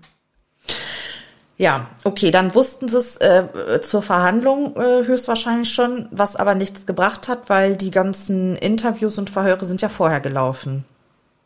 Richtig. Tja, Das bedeutet, dieses Video ist relativ, wurde, er ist erst relativ spät ähm, in den Fundus oder in das Arsenal der, ähm, der Staatsanwaltschaft gekommen. und das hat ihm das Genick gebrochen. Und wir erinnern uns, was hat er immer gesagt? Paul ist ein kleiner Detektiv. Und Paul, Paul hat ist ein kleiner Detektiv. hat eigentlich sei, seinen eigenen Mordfall geklärt. Mit diesem einen Video. Es ist, wie John Meters gesagt hat, dass Paul hat quasi mit einer Aussage Beyond the Grave aus dem Grab heraus hat gesprochen. Das ist das eine, was was äh, the, the, the straw that broke the camel's neck, dass das fast zum Überlaufen gebracht hat, der Tropfen. Und zweitens, God bless Baba. Gott segne Baba. Weil vielleicht, wenn Baba zu dem Zeitpunkt, wo Paul dieses Snapchat-Video gemacht hat, nicht mit diesem Federvieh angelaufen wäre im Maul, hätte es vielleicht keinen Beweis gegeben, dass Alec zum Tatzeitpunkt am Tatort ist. Ja. Und das sind diese beiden Phrasen, mit denen John Meters, der Assistent von Creighton Waters, sein flammendes Schlussplädoyer beendet hat. Ja. Und ich glaube, das waren also die, die Art und Weise, aber die Fakten aus diesem Schlussplädoyer waren es auch, die den Unterschied gemacht haben bei der Jury. Ja, definitiv. Wobei es ist ja immer äh, trotzdem noch nicht so ganz klar, wie er das jetzt im Einzelnen angestellt hat. Also man, ach so, guck mal, noch ein Punkt, guck. Die Waffen. Wieso nimmt Ja. denn der Waffen aus dem Familienbesitz? Und hier kommen wir zu dem zweiten Punkt, etwas, was er nicht weiß, dass er nicht weiß. Okay. So wie es die, so wie es die Anwälte beschrieben haben, ist es so, Waffen zu nehmen, die bereits im Familienbesitz sind, ist einerseits risky, weil man sagen kann, okay, diese Waffen, wenn sie zum Beispiel dann fehlen würden, was sie ja getan haben, äh, das ist natürlich super verdächtig, wenn, vor allem wenn die ballistischen Spuren, die am Tatort hinterlassen werden, auf Waffen deuten, die in Familienbesitz sind. Darum müssen die Waffen verschwinden nach der Tat. Was aber Alec offenbar nicht gewusst hat, und das, jetzt kommen wir zu dem Punkt, von dem er nicht gewusst hat, dass er nicht gewusst hat. Die Überlegung ist, er hat die Black, es gab zwei Waffen, eine Shotgun und eine Blackout 300. Und die Blackout 300 war ein Sturmgewehr, in diesem Fall ein halbautomatisches. Und das war eine Waffe, von der Alec gedacht hat, dass Paw Paw sie nie benutzt hat. Das ist eine Waffe, wo er dachte, die, sam die sammelt einfach Staub im Schrank. Wenn ich diese Waffe als Tatwaffe benutze und sie dann verschwinden lasse, würde das gar nicht weiter auffallen, weil niemand diese Waffe benutzt. Sie wurde für, aus ihr wurde vielleicht mal geschossen oder so, aber eigentlich versauert die da im Schrank und es würde niemandem so richtig auffallen, wenn die verschwindet. Und was er aber nicht wusste, ist, dass Paul mit dieser Waffe tatsächlich, ich glaube sogar mit Rogan war das, mit irgend, mit einem Freund rumgeballert hat. Da Am in Haus, Moselle. ne? Mhm. Die haben da eine Shooting Range, das bedeutet so einen kleinen Schießplatz oder so eine, ja, ich weiß gar nicht, wie man das auf Deutsch nennt. Und dass sie, und da haben sie rumgeschossen. Und die Hülsen, die dort runtergefallen sind, passen gemäß einer bestimmten ballistischen Analyse zu den Hülsen, die um Maggie rum gefunden worden sind. Das heißt, Alec bastelt sich sein Alibi zusammen nach den Dingen, die er weiß. Er, was er weiß, ist, diese Waffe wird nicht benutzt. Was er nicht weiß, ist, das stimmt nicht. Diese Waffe wurde benutzt, wurde sogar auf diesem Grundstück benutzt. Und das war ein weiterer mittelbarer Beweis, der, auch wenn es vielleicht das Kennel-Video nicht gegeben hätte, den Ausschlag in Richtung schuldig hätte bringen können. Und ähm, aber die zweite Waffe, die war doch sicher aus dem Familienbesitz und die wurde auch doch auch sicher benutzt, ne? Bei der zweiten Waffe bin ich mir, um ehrlich zu sein, bei der zweiten Waffe bin ich mir gar nicht so sicher. Die haben nämlich immer nur von dieser einen Waffe gesprochen, wo er dachte, dass die halt nicht benutzt wurde, aber die haben nie, ähm, nie irgendwie plausibel gemacht, äh, warum er denn die zweite Waffe aus dem Familienbesitz genommen hat. Fakt ist aber, es ist ja unwahrscheinlich, dass Fremde auf das Grundstück kommen, so wie er das ja angenommen hat, weil die sauer sind wegen diesem Bootsunfall und äh, dass da eben Mallory ums Leben gekommen ist und Paul da eins auswischen wollen. Dass Fremde auf das Grundstück kommen und Waffen aus dem Familienbesitz nehmen. Also das macht ja vorne und hinten keinen Sinn. Also die bringen ja, wenn ihre Waffen mit. Das ist richtig. Ähm, wie dem auch sei, diese Waffen sind halt nicht mehr aufgetaucht. Inklusive seiner Kleidung nicht, aber man hat eine, einen blauen Regenmantel, äh, so ein Regencape gefunden im Haus der Eltern. Mhm. Mit Schmauchspuren. Im Schrank? Im Schrank. Ja. Und irgendjemand hat doch auch gesehen, dass er äh, den in der Hand hatte und da reingebracht hat. War das nicht sogar Shelley? War das nicht sogar Shelley Smith? Ich meine, das war Shelley Smith. Ich weiß es nicht tausendprozentig, aber ich meine es auch. die gesehen hat, dass äh, Alec Murdoch quasi mit etwas im Arm reinkommt und das, dieses etwas hat sie als blaue Plane bezeichnet, was man allerdings natürlich auch, wenn etwas so eingewickelt ist, verwechseln könnte mit einem Regenmantel. Genau. Und dann aber hat sie ganz genau gesehen, dass es eine Plane ist eigentlich, weil diese Plane im Zimmer, glaube ich, sogar seiner Mutter ausgebreitet war. Und das ist zum Beispiel, das ist so ein Detail, Regenmantel oder Plane, das ist nicht ganz, das ist nicht ganz klar. Also es ist nicht gesagt, dass dieser Fall ähm, vollkommen, vollkommen geklärt ist. nee, ist der überhaupt Also, nicht. also, also nicht, nicht, nicht zu den letzten, nicht bis in die letzten Details, was den Mord Ja. angeht, nur halt beyond a reasonable doubt, dass er es wahrscheinlich war. Höchstwahrscheinlich. Also ich meine, er ist ein verurteilter Doppelmörder. Das kann man jetzt mal so festhalten. Das, das kann man festhalten. Aber wie genau das jetzt abgelaufen ist, hat er sich an den Kennels abgeduscht? Also hatte der einen Regelmantel an, hat er sich abgeduscht, ist dann äh, ins Haus. Äh, hat er die, sich da der Kleidung erledigt und ist vielleicht sogar nackt über das Grundstück ins Haus? Auf dem Golfkart wohlgemerkt. Auf dem Golfkart, genau, nackt. Risiko natürlich hoch, falls da doch einer gekommen wäre. Wäre natürlich komisch, warum sitzt der nackt in diesem Golfkart? Ja. Allerdings in blutiger Kleidung auch auffällig. Ähm, warum hat er keine Schmauchspuren an den Händen? Hatte der Handschuhe an? Wo sind diese Handschuhe? Oh, halt, die, der hatte Schmauchspuren an den Händen. Ich hatte glaube, er? das war. Ja, wobei das nicht so ungewöhnlich ist, glaube ich, weil die ständig rumgeballert haben. Also ich glaube, die Sache ah. mit den ah. Schmauchspuren, ich glaube, er, er, er wurde getestet, seine Kleidung wurde ja. getestet. Ich glaube, die Kleidung war negativ oder sowas. Ja, das definitiv. Aber das definitiv. Aber ich weiß nicht, ob das mit den Händen so aussagekräftig gewesen wäre. Aber das sind, aber das ist, das ist ein Detail, ja. Gut, das, okay. das könnte man jetzt nachsehen, dass das, das ist irgendwo in den 75 Stunden Material, das es mit diesem Podcast auf meinem, auf meinem Channel gibt. Alles natürlich äh, bei mir für alle Hörer in der Beschreibung verlinkt. Natürlich. Oh, und dann könnt ihr euch mal durch die, äh, sind zwar nicht 75, sondern nur 65 Stunden, aber äh, viel Spaß da was wiederzufinden, äh, funktioniert hm. nämlich nicht. ich bin teilweise mit Harry im Ohr eingeschlafen und morgens wieder aufgewacht, weil er einfach mal acht Stunden am Stück übersetzt hat. Und der, und der hat immer noch geredet. Der und der war immer noch am Quaken. Jesus Christus. Oh, ja. Dass du dir das ähm, antust. Hm. Nein, nein, ich fand das super. Ich bin auch immer noch nicht durch und witzigerweise habe ich äh, erst gestern Abend eine Übersetzung gefunden, die ich noch gar nicht kannte. Mhm. Von dir. Dafür habe ich andere schon zweimal gesehen, also ich habe auch noch zu tun. Okay. Ist jetzt nicht so, dass ich die 65 Stunden auch schon durch hätte. So auf gar keinen ja. Fall.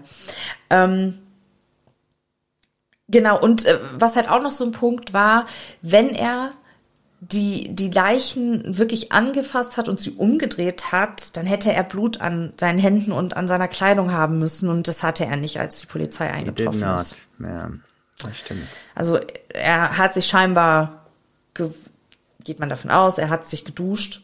Das sagt er auch selber, aber er sagt halt nicht, dass er vorher seine Familie getötet hat, logischerweise. Ähm, und er muss die Klamotten gewechselt haben.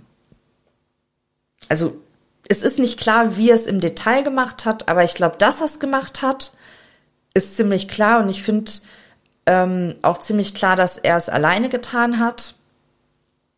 Ähm, ob er da Helfer hatte bei den Sachen, um die verschwinden zu Weiß lassen, meinetwegen. Aber ich glaube, die Morde an sich hat er alleine begangen, weil sonst hätte er dieses Alibi ja auch nicht äh, konstruieren müssen. Also ich glaube nicht an einen Auftragskiller, also das wollte ich damit sagen. So, Entschuldigung. Eben und und das ist eine der und das ist eine der indirekten Beweise, dass er überhaupt angefangen hat, Alibis zu konstruieren oder dass etwas entdeckt worden ist, was wie ein Alibi aussieht, ist ein indirekter Beweis für die Schuld. Ja. Wir wenn man sich zum Beispiel das Video ansieht vom Polizisten, ich war, war das sogar schon im 911-Call, aber zumindest beim Polizisten sagt, ist einer der ersten Dinge, die er zum Polizisten sagt, der eintrifft, ja, das war wahrscheinlich wegen dem Bootsunfall. Ja, ja, ja, das ist, das ist in den ersten zwei Minuten, als der da ist. Sagt er das? So. Und das ist etwas, wo man sagt, ja, okay, der, der lenkt gleich den Ja. Blick der Ermittler, der Ermittelnden in eine bestimmte Richtung. Ja. Und der weiß als Anwalt Absolut. natürlich, was er sagen muss. Das ist, das ist das eine Ding gewesen. Dann, dass er mit, mit Zähnen und Klauen versucht hat, sich nicht am Tatzeitpunkt in den Augen der Jury aufgehalten zu haben. Indem er sagt, nein, nein, da war ich nicht, da hat sich mein Handy nicht bewegt, da habe ich geschlafen. Also alleine, alleine der Versuch, das zu tun, der dann ja auch noch widerlegt worden ist, ist super verdächtig Ja. weil er auch noch zusätzlich nicht sagen konnte, was denn das Letzte ist, was er von seinen, von seinen Liebsten gehört hat. Aber alleine diese Bestrebung danach zu sagen, nein, und ich bin dann zu meinen Eltern und so, und dann, dass er so schnell gefahren ist, um eben diese Timeline wieder zu komprimieren, dass er das, den Mord nicht mal theoretisch hätte verüben können, weil er ist ja danach sofort zu seinen Eltern und war so schnell da. Diese ganzen verdächtigen Zerrungen und Stauchungen, seiner Aktionen und in, in seinem Alibi haben das, haben das auf die, auf die verdächtige, eher auf die verdächtige Seite wandern lassen, in den Augen der Jury und durch die Arbeit der Staatsanwaltschaft. Ja. Ja, gut. Und wie gesagt, das Kennel-Video hat ihm dann das Genick gebrochen und diese zwölf Sekunden, da kannst du mir jetzt auch sagen, was du willst. Das war halt dumm. Das war nicht durchdacht. Ähm, Und was ich auch sehr bezeichnend fand, äh, dass seine Schwägerin ausgesagt hat, dass er sich nie Gedanken darum gemacht hat, wer der Täter sein könnte, ähm, sondern dass er einfach nur damit beschäftigt war, äh, den Ruf von Paul und seiner Familie irgendwie wiederherzustellen. Das war das Einzige. Sein Bruder hat die ganze Zeit Telefonate gemacht, hat probiert, irgendwas äh, zu finden, um ihm zu helfen, um, ne? Er hat einfach gar hat nichts am, gemacht. Hat am nächsten Tag das Haus bereinigt. ja, Man muss sagen, der Bruder von, ein Bruder von Alec Murphy, Murphy sage ich schon, Murdoch, nämlich John Marvin. John Marvin hat am nächsten Tag quasi den, den, den Tatort bereinigt. Anders kann man das gar nicht sagen. Und das fand ich so, das, also damit will ich nicht sagen, dass, dass John Marvin etwas mit diesem Verbrechen zu tun hat. Ich meine nur, dass, dass das ja auch nicht etwas ist, was ma macht man das? Ist, das scheint mir so seltsam, echt findest du? dass er, dass er am Tag, Ja, äh, also ganz ehrlich, jetzt stell dir mal vor, also ich muss e- ehrlich sagen, ich finde das krass, dass die ähm, äh, die Angehörigen damit überhaupt allein gelassen haben. Al- Also die, die, die Tatortarbeit ist ja auch kritisiert worden von der Verteidigung von Alec. Aber tatsächlich ähm, äh, kann ich diesen Impuls schon verstehen, dass du da, dass du das reinigen möchtest. Also ich meine, da sind Gewebereste, da ist Blut. Ähm, ich kann das schon verstehen, dass du das weghaben möchtest. Du nicht? Nein, ich, ich kann das auch verstehen. Ich meine, ich glaube, ich meinte auch mehr, was du gesagt hast, die Tatsache, dass sie das durften. Ja, die durften alles. Die durften alles. So, genau, genau, jetzt, jetzt haben wir es wieder. Ich, genau, ich, ich meine, ich meine hauptsächlich, ich meine hauptsächlich den, den Impuls verstehe ich, dass sie das, dass sie das machen konnten, verstehe ich nicht. Ja, absolut bin ich voll bei dir. Es ist genau wie, äh, dass sie das Boot abholen durften, ähm, wo der Bootscrash passiert ist. Äh, das durften sie abholen. Äh, Die äh, Mutter von Mallory durfte nicht äh, näher ans Wasser dran. Die Murdochs fahren vor. Äh, Band wird hochgehoben, die fahren durch. Die durften Okay. alles. Die durften alles. Sie durften alles. Ganz großes Problem. Aber damit Steffi. ist es jetzt vorbei. Damit ist es jetzt vorbei. Sollen wir auf die, sollen wir auf die Schlussgerade moderieren, Steffi?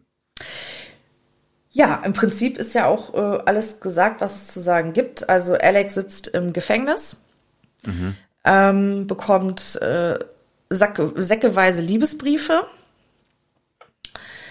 ähm, ist in Berufung gegangen und ja, der steht aber eben stehen noch Prozesse aus wegen der Finanzverbrechen. Ganz genau. Das ist ähm, relativ lapidar zusammengefasst, was noch ein, was im Prinzip der dritte Teil des Sequels ist, der noch in der Zukunft, das also nicht das, der dritte Teil des Sequels, sondern das ist der dritte Teil in dieser in dieser Trilogie. Wir hatten den ersten Teil, die ganzen Sachen, die sich zusammenbrauen, Ja. die verschiedenen Verbrechen, die mutmaßlichen Finanzverbrechen, die in der Vergangenheit liegen, das Erbe der der Murdochs, die griechische Tragödie, die sich da aufgebaut hat. Dann kulminiert das in Alex Leben in diesem in dieser Tat. Aber es geht ja noch weiter. Die Finanzverbrechen müssen ja erst noch wirklich verhandelt werden. Und ein ganz, es gibt ein großes, riesiges, klaffendes Loch in diesem Sumpf. Eine schwarze Masse, eine Blackbox, wo kein Licht eindringt und nichts rauskommt. Und in diesem Loch ist irgendwo dieses ganze verdammte Geld verschwunden. Weil was zur Hölle hat Alec Murdoch mit dem ganzen Zaster gemacht? Alleine die vier Millionen von Gloria Satterfield. Was macht man damit? Die Millionenbeträge, die er ähm, als ähm, per Honorar bekommen hat, ist die eine Sache. Aber die ganzen Millionenbeträge, die er ergaunert hat, wo ist das Geld hingegangen? Niemand in dem Gerichtssaal, auch nicht die Anwälte, haben wohl geglaubt, dass er all das in Opiate umsetzen kann. das auch ist eher nicht genug möglich. Das ist eher genug Geld, um einen Opiathandelring zu betreiben und mit Geld zu versorgen. Ja, da, da, das, äh, äh, du bist da. Ich bin bei, ich bin bei Stephen Smith. Da ist ja, äh, ist ja noch ein Mord in der Pipeline, wo sie wahrscheinlich auch irgendwie, also man sagt offiziell nicht, dass sie was damit zu tun haben, aber auch da sind sie involviert gewesen. Vielleicht. Vi- Allegedly. Ja, vielleicht. Ja, vielleicht. Aber Das- zumindest mal das- ja. war der, äh, dieser äh, Stephen Smith war auf jeden Fall mal irgendwie mit Buster Murdoch befreundet. Das können wir schon mal so festhalten. Die waren in einer Umgebung und er selber ist nicht so weit von Moselle selbst entfernt gefunden worden. Unter mysteriösen Umständen. Und ist jetzt, Alle- ja, Ja. er ist jetzt exhumiert worden. Und äh, Sled geht tatsächlich mittlerweile auch von einem Tötungsdelikt aus. Allerdings, ähm, ja, ist noch nicht mehr an die Öffentlichkeit. Und gekommen. jegliche Verbindungen zu Buster, jegliche Verbindungen zu Buster überschreiten im Moment nicht den Status eines Gerüchts. Das muss man auch ganz klar sagen. Es gibt keine Ja. handfesten Beweise dafür, dass Buster irgendwas damit zu tun hat. Was aber nicht bedeutet, dass es diese Beweise nicht geben kann. Nee, das wollte ich auch nicht be- sagen. Also um Gottes Willen, ich wollte jetzt nicht sagen, aber äh, ne, das wollte ich nicht sagen. Ich wollte nur sagen, die kannten sich und er ist nicht weit äh, von Moselle entfernt gefunden worden. Und dann gibt's noch ganz viele Gerüchte. Exakt, exakt. Und genau das meine ich aber, das ist, das ist sozusagen der nächste Teil dieser Trilogie. Das ist sozusagen das Nachspiel, aber eigentlich ist es noch gar nicht vorbei. Es steht eigentlich noch ein ganzes Epos mit den Finanzverbrechen, mit verschiedenen anderen Verbrechen, mit Exhumierungen, wo er vielleicht freigesprochen wird, wo sie keine Verbindung finden, aber bei den Finanzverbrechen wird höchstwahrscheinlich etwas gefunden werden. Ja. Und dieser Teil ist noch nicht geschrieben und diesen Teil, sobald er kommt, werden wir natürlich weiter beobachten und übersetzen und uns ranklemmen, wenn wieder, wenn diese vielteilige Serie, diese griechische Tragödie, ein neues Kapitel, einen neuen Akt beginnt. Ein schönes Schlusswort, aber ich finde, mir wird gerade bewusst, dass ich gerade was sehr, sehr traurig finde. Tell Ähm, me. Ja, ich weiß gar nicht, wie das richtig. Also ähm, Paul war war sicherlich ein Mensch mit sehr sehr vielen Fehlern. Der hat sich auch ganz oft nicht korrekt verhalten. Ähm, da steht außer Frage. Aber ich finde, Alec hat sich mit seiner Persönlichkeit und mit dem, was er getan hat, so in den Vordergrund gedrängt, dass man überhaupt nicht mehr über über die wirklichen Opfer gesprochen hat. Ne? Die spielen gar keine Rolle Ja. mehr. Es geht nur noch um ihn. Eigentlich ein bisschen Absolut. traurig. Es ist traurig, aber es ist generell, also es ist in diesem Fall so, ich, ich habe das Gefühl, es ist in vielen anderen Fällen so, dass in der Geschichte des True Crime oder wie diese Dinge behandelt werden, es sehr schwer ist, aus der Perspektive der Opfer zu sprechen, Ja, beziehungsweise deren, deren Perspektive zu zeigen. Dead men tell no tales. ja, das stimmt wohl. Überkam mich gerade. Nein, ich, ich, diese Regung ist vollkommen richtig und Es ist einfach auch wenig über sie gesprochen worden. Also natürlich können wir nicht über sie sprechen, weil wir nichts über sie wissen. Aber weißt du, was Maggie für ein Mensch war? Also ich weiß das nicht.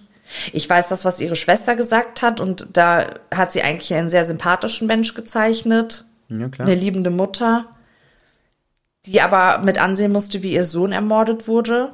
Offensichtlich von ihrem Mann und seinem Vater. Es ist, ist eine tragische Geschichte. Also wirklich. Es ist eine, das, was wir hier beschreiben und wo wir uns in bestimmte Details verstricken und wir, wir nehmen ja verschiedene Perspektiven ein. Und wenn wir zum Beispiel über so, über Alibis und über technische Dinge sprechen, wie etwas gelaufen sein könnte, wir können nicht die ganze Zeit alle Perspektiven haben. Wir müssen wechseln von den Personen, die den Fall rein technisch betrachten, zu den Personen, die Mitleid verspüren mit den Beteiligten. Wir können nicht beides gleichzeitig Ja. auf eine Art. Und ich finde es aber sehr schön, dass du diese, dass du diese Seite hier reingebracht hast. Die, diese Traurigkeit hat mich überkommen, als ich, die überkommt mich immer so gegen Ende eines Falls. Die, ist, die hat mich äh, überkommen, als ich, als ich das Ende von Johnny Depp gemacht habe versus Amber Heard. Und die hat mich auch am Ende dieses Falls überkommen, weil ich so gedacht habe, was ist das für eine teilweise kalte und grausame Welt und was für eine Tragödie haben wir da eigentlich erlebt und es wäre so schön gewesen, auf eine Art, wenn wir nicht, nichts gehabt hätten, worüber wir sprechen können. Aber ich glaube, wir müssen über diese Dinge sprechen und uns diese Dinge teilweise anhören, um, um, um das irgendwie beherrschbar zu machen, um dieses große Unbekannte, diese, dieses Chaos der Welt, diese furchtbaren Sachen, die passieren und die, die, die uns passieren können, die, die mir passieren könnten, die dir passieren könnten, um die Angst davor irgendwie im Zaum zu halten und, und, ja, nicht, nicht dem, dem, dem Grauen und der Panik zum Opfer zu fallen. Ja. Weise Schlussworte. Aber ja, weise Schlussworte von dir. Absolut. Ich glaube, wir haben es geschafft. I think that's it. Vielen, vielen Dank für deine ganze Zeit und für dein ganzes Wissen, was du mit uns geteilt hast.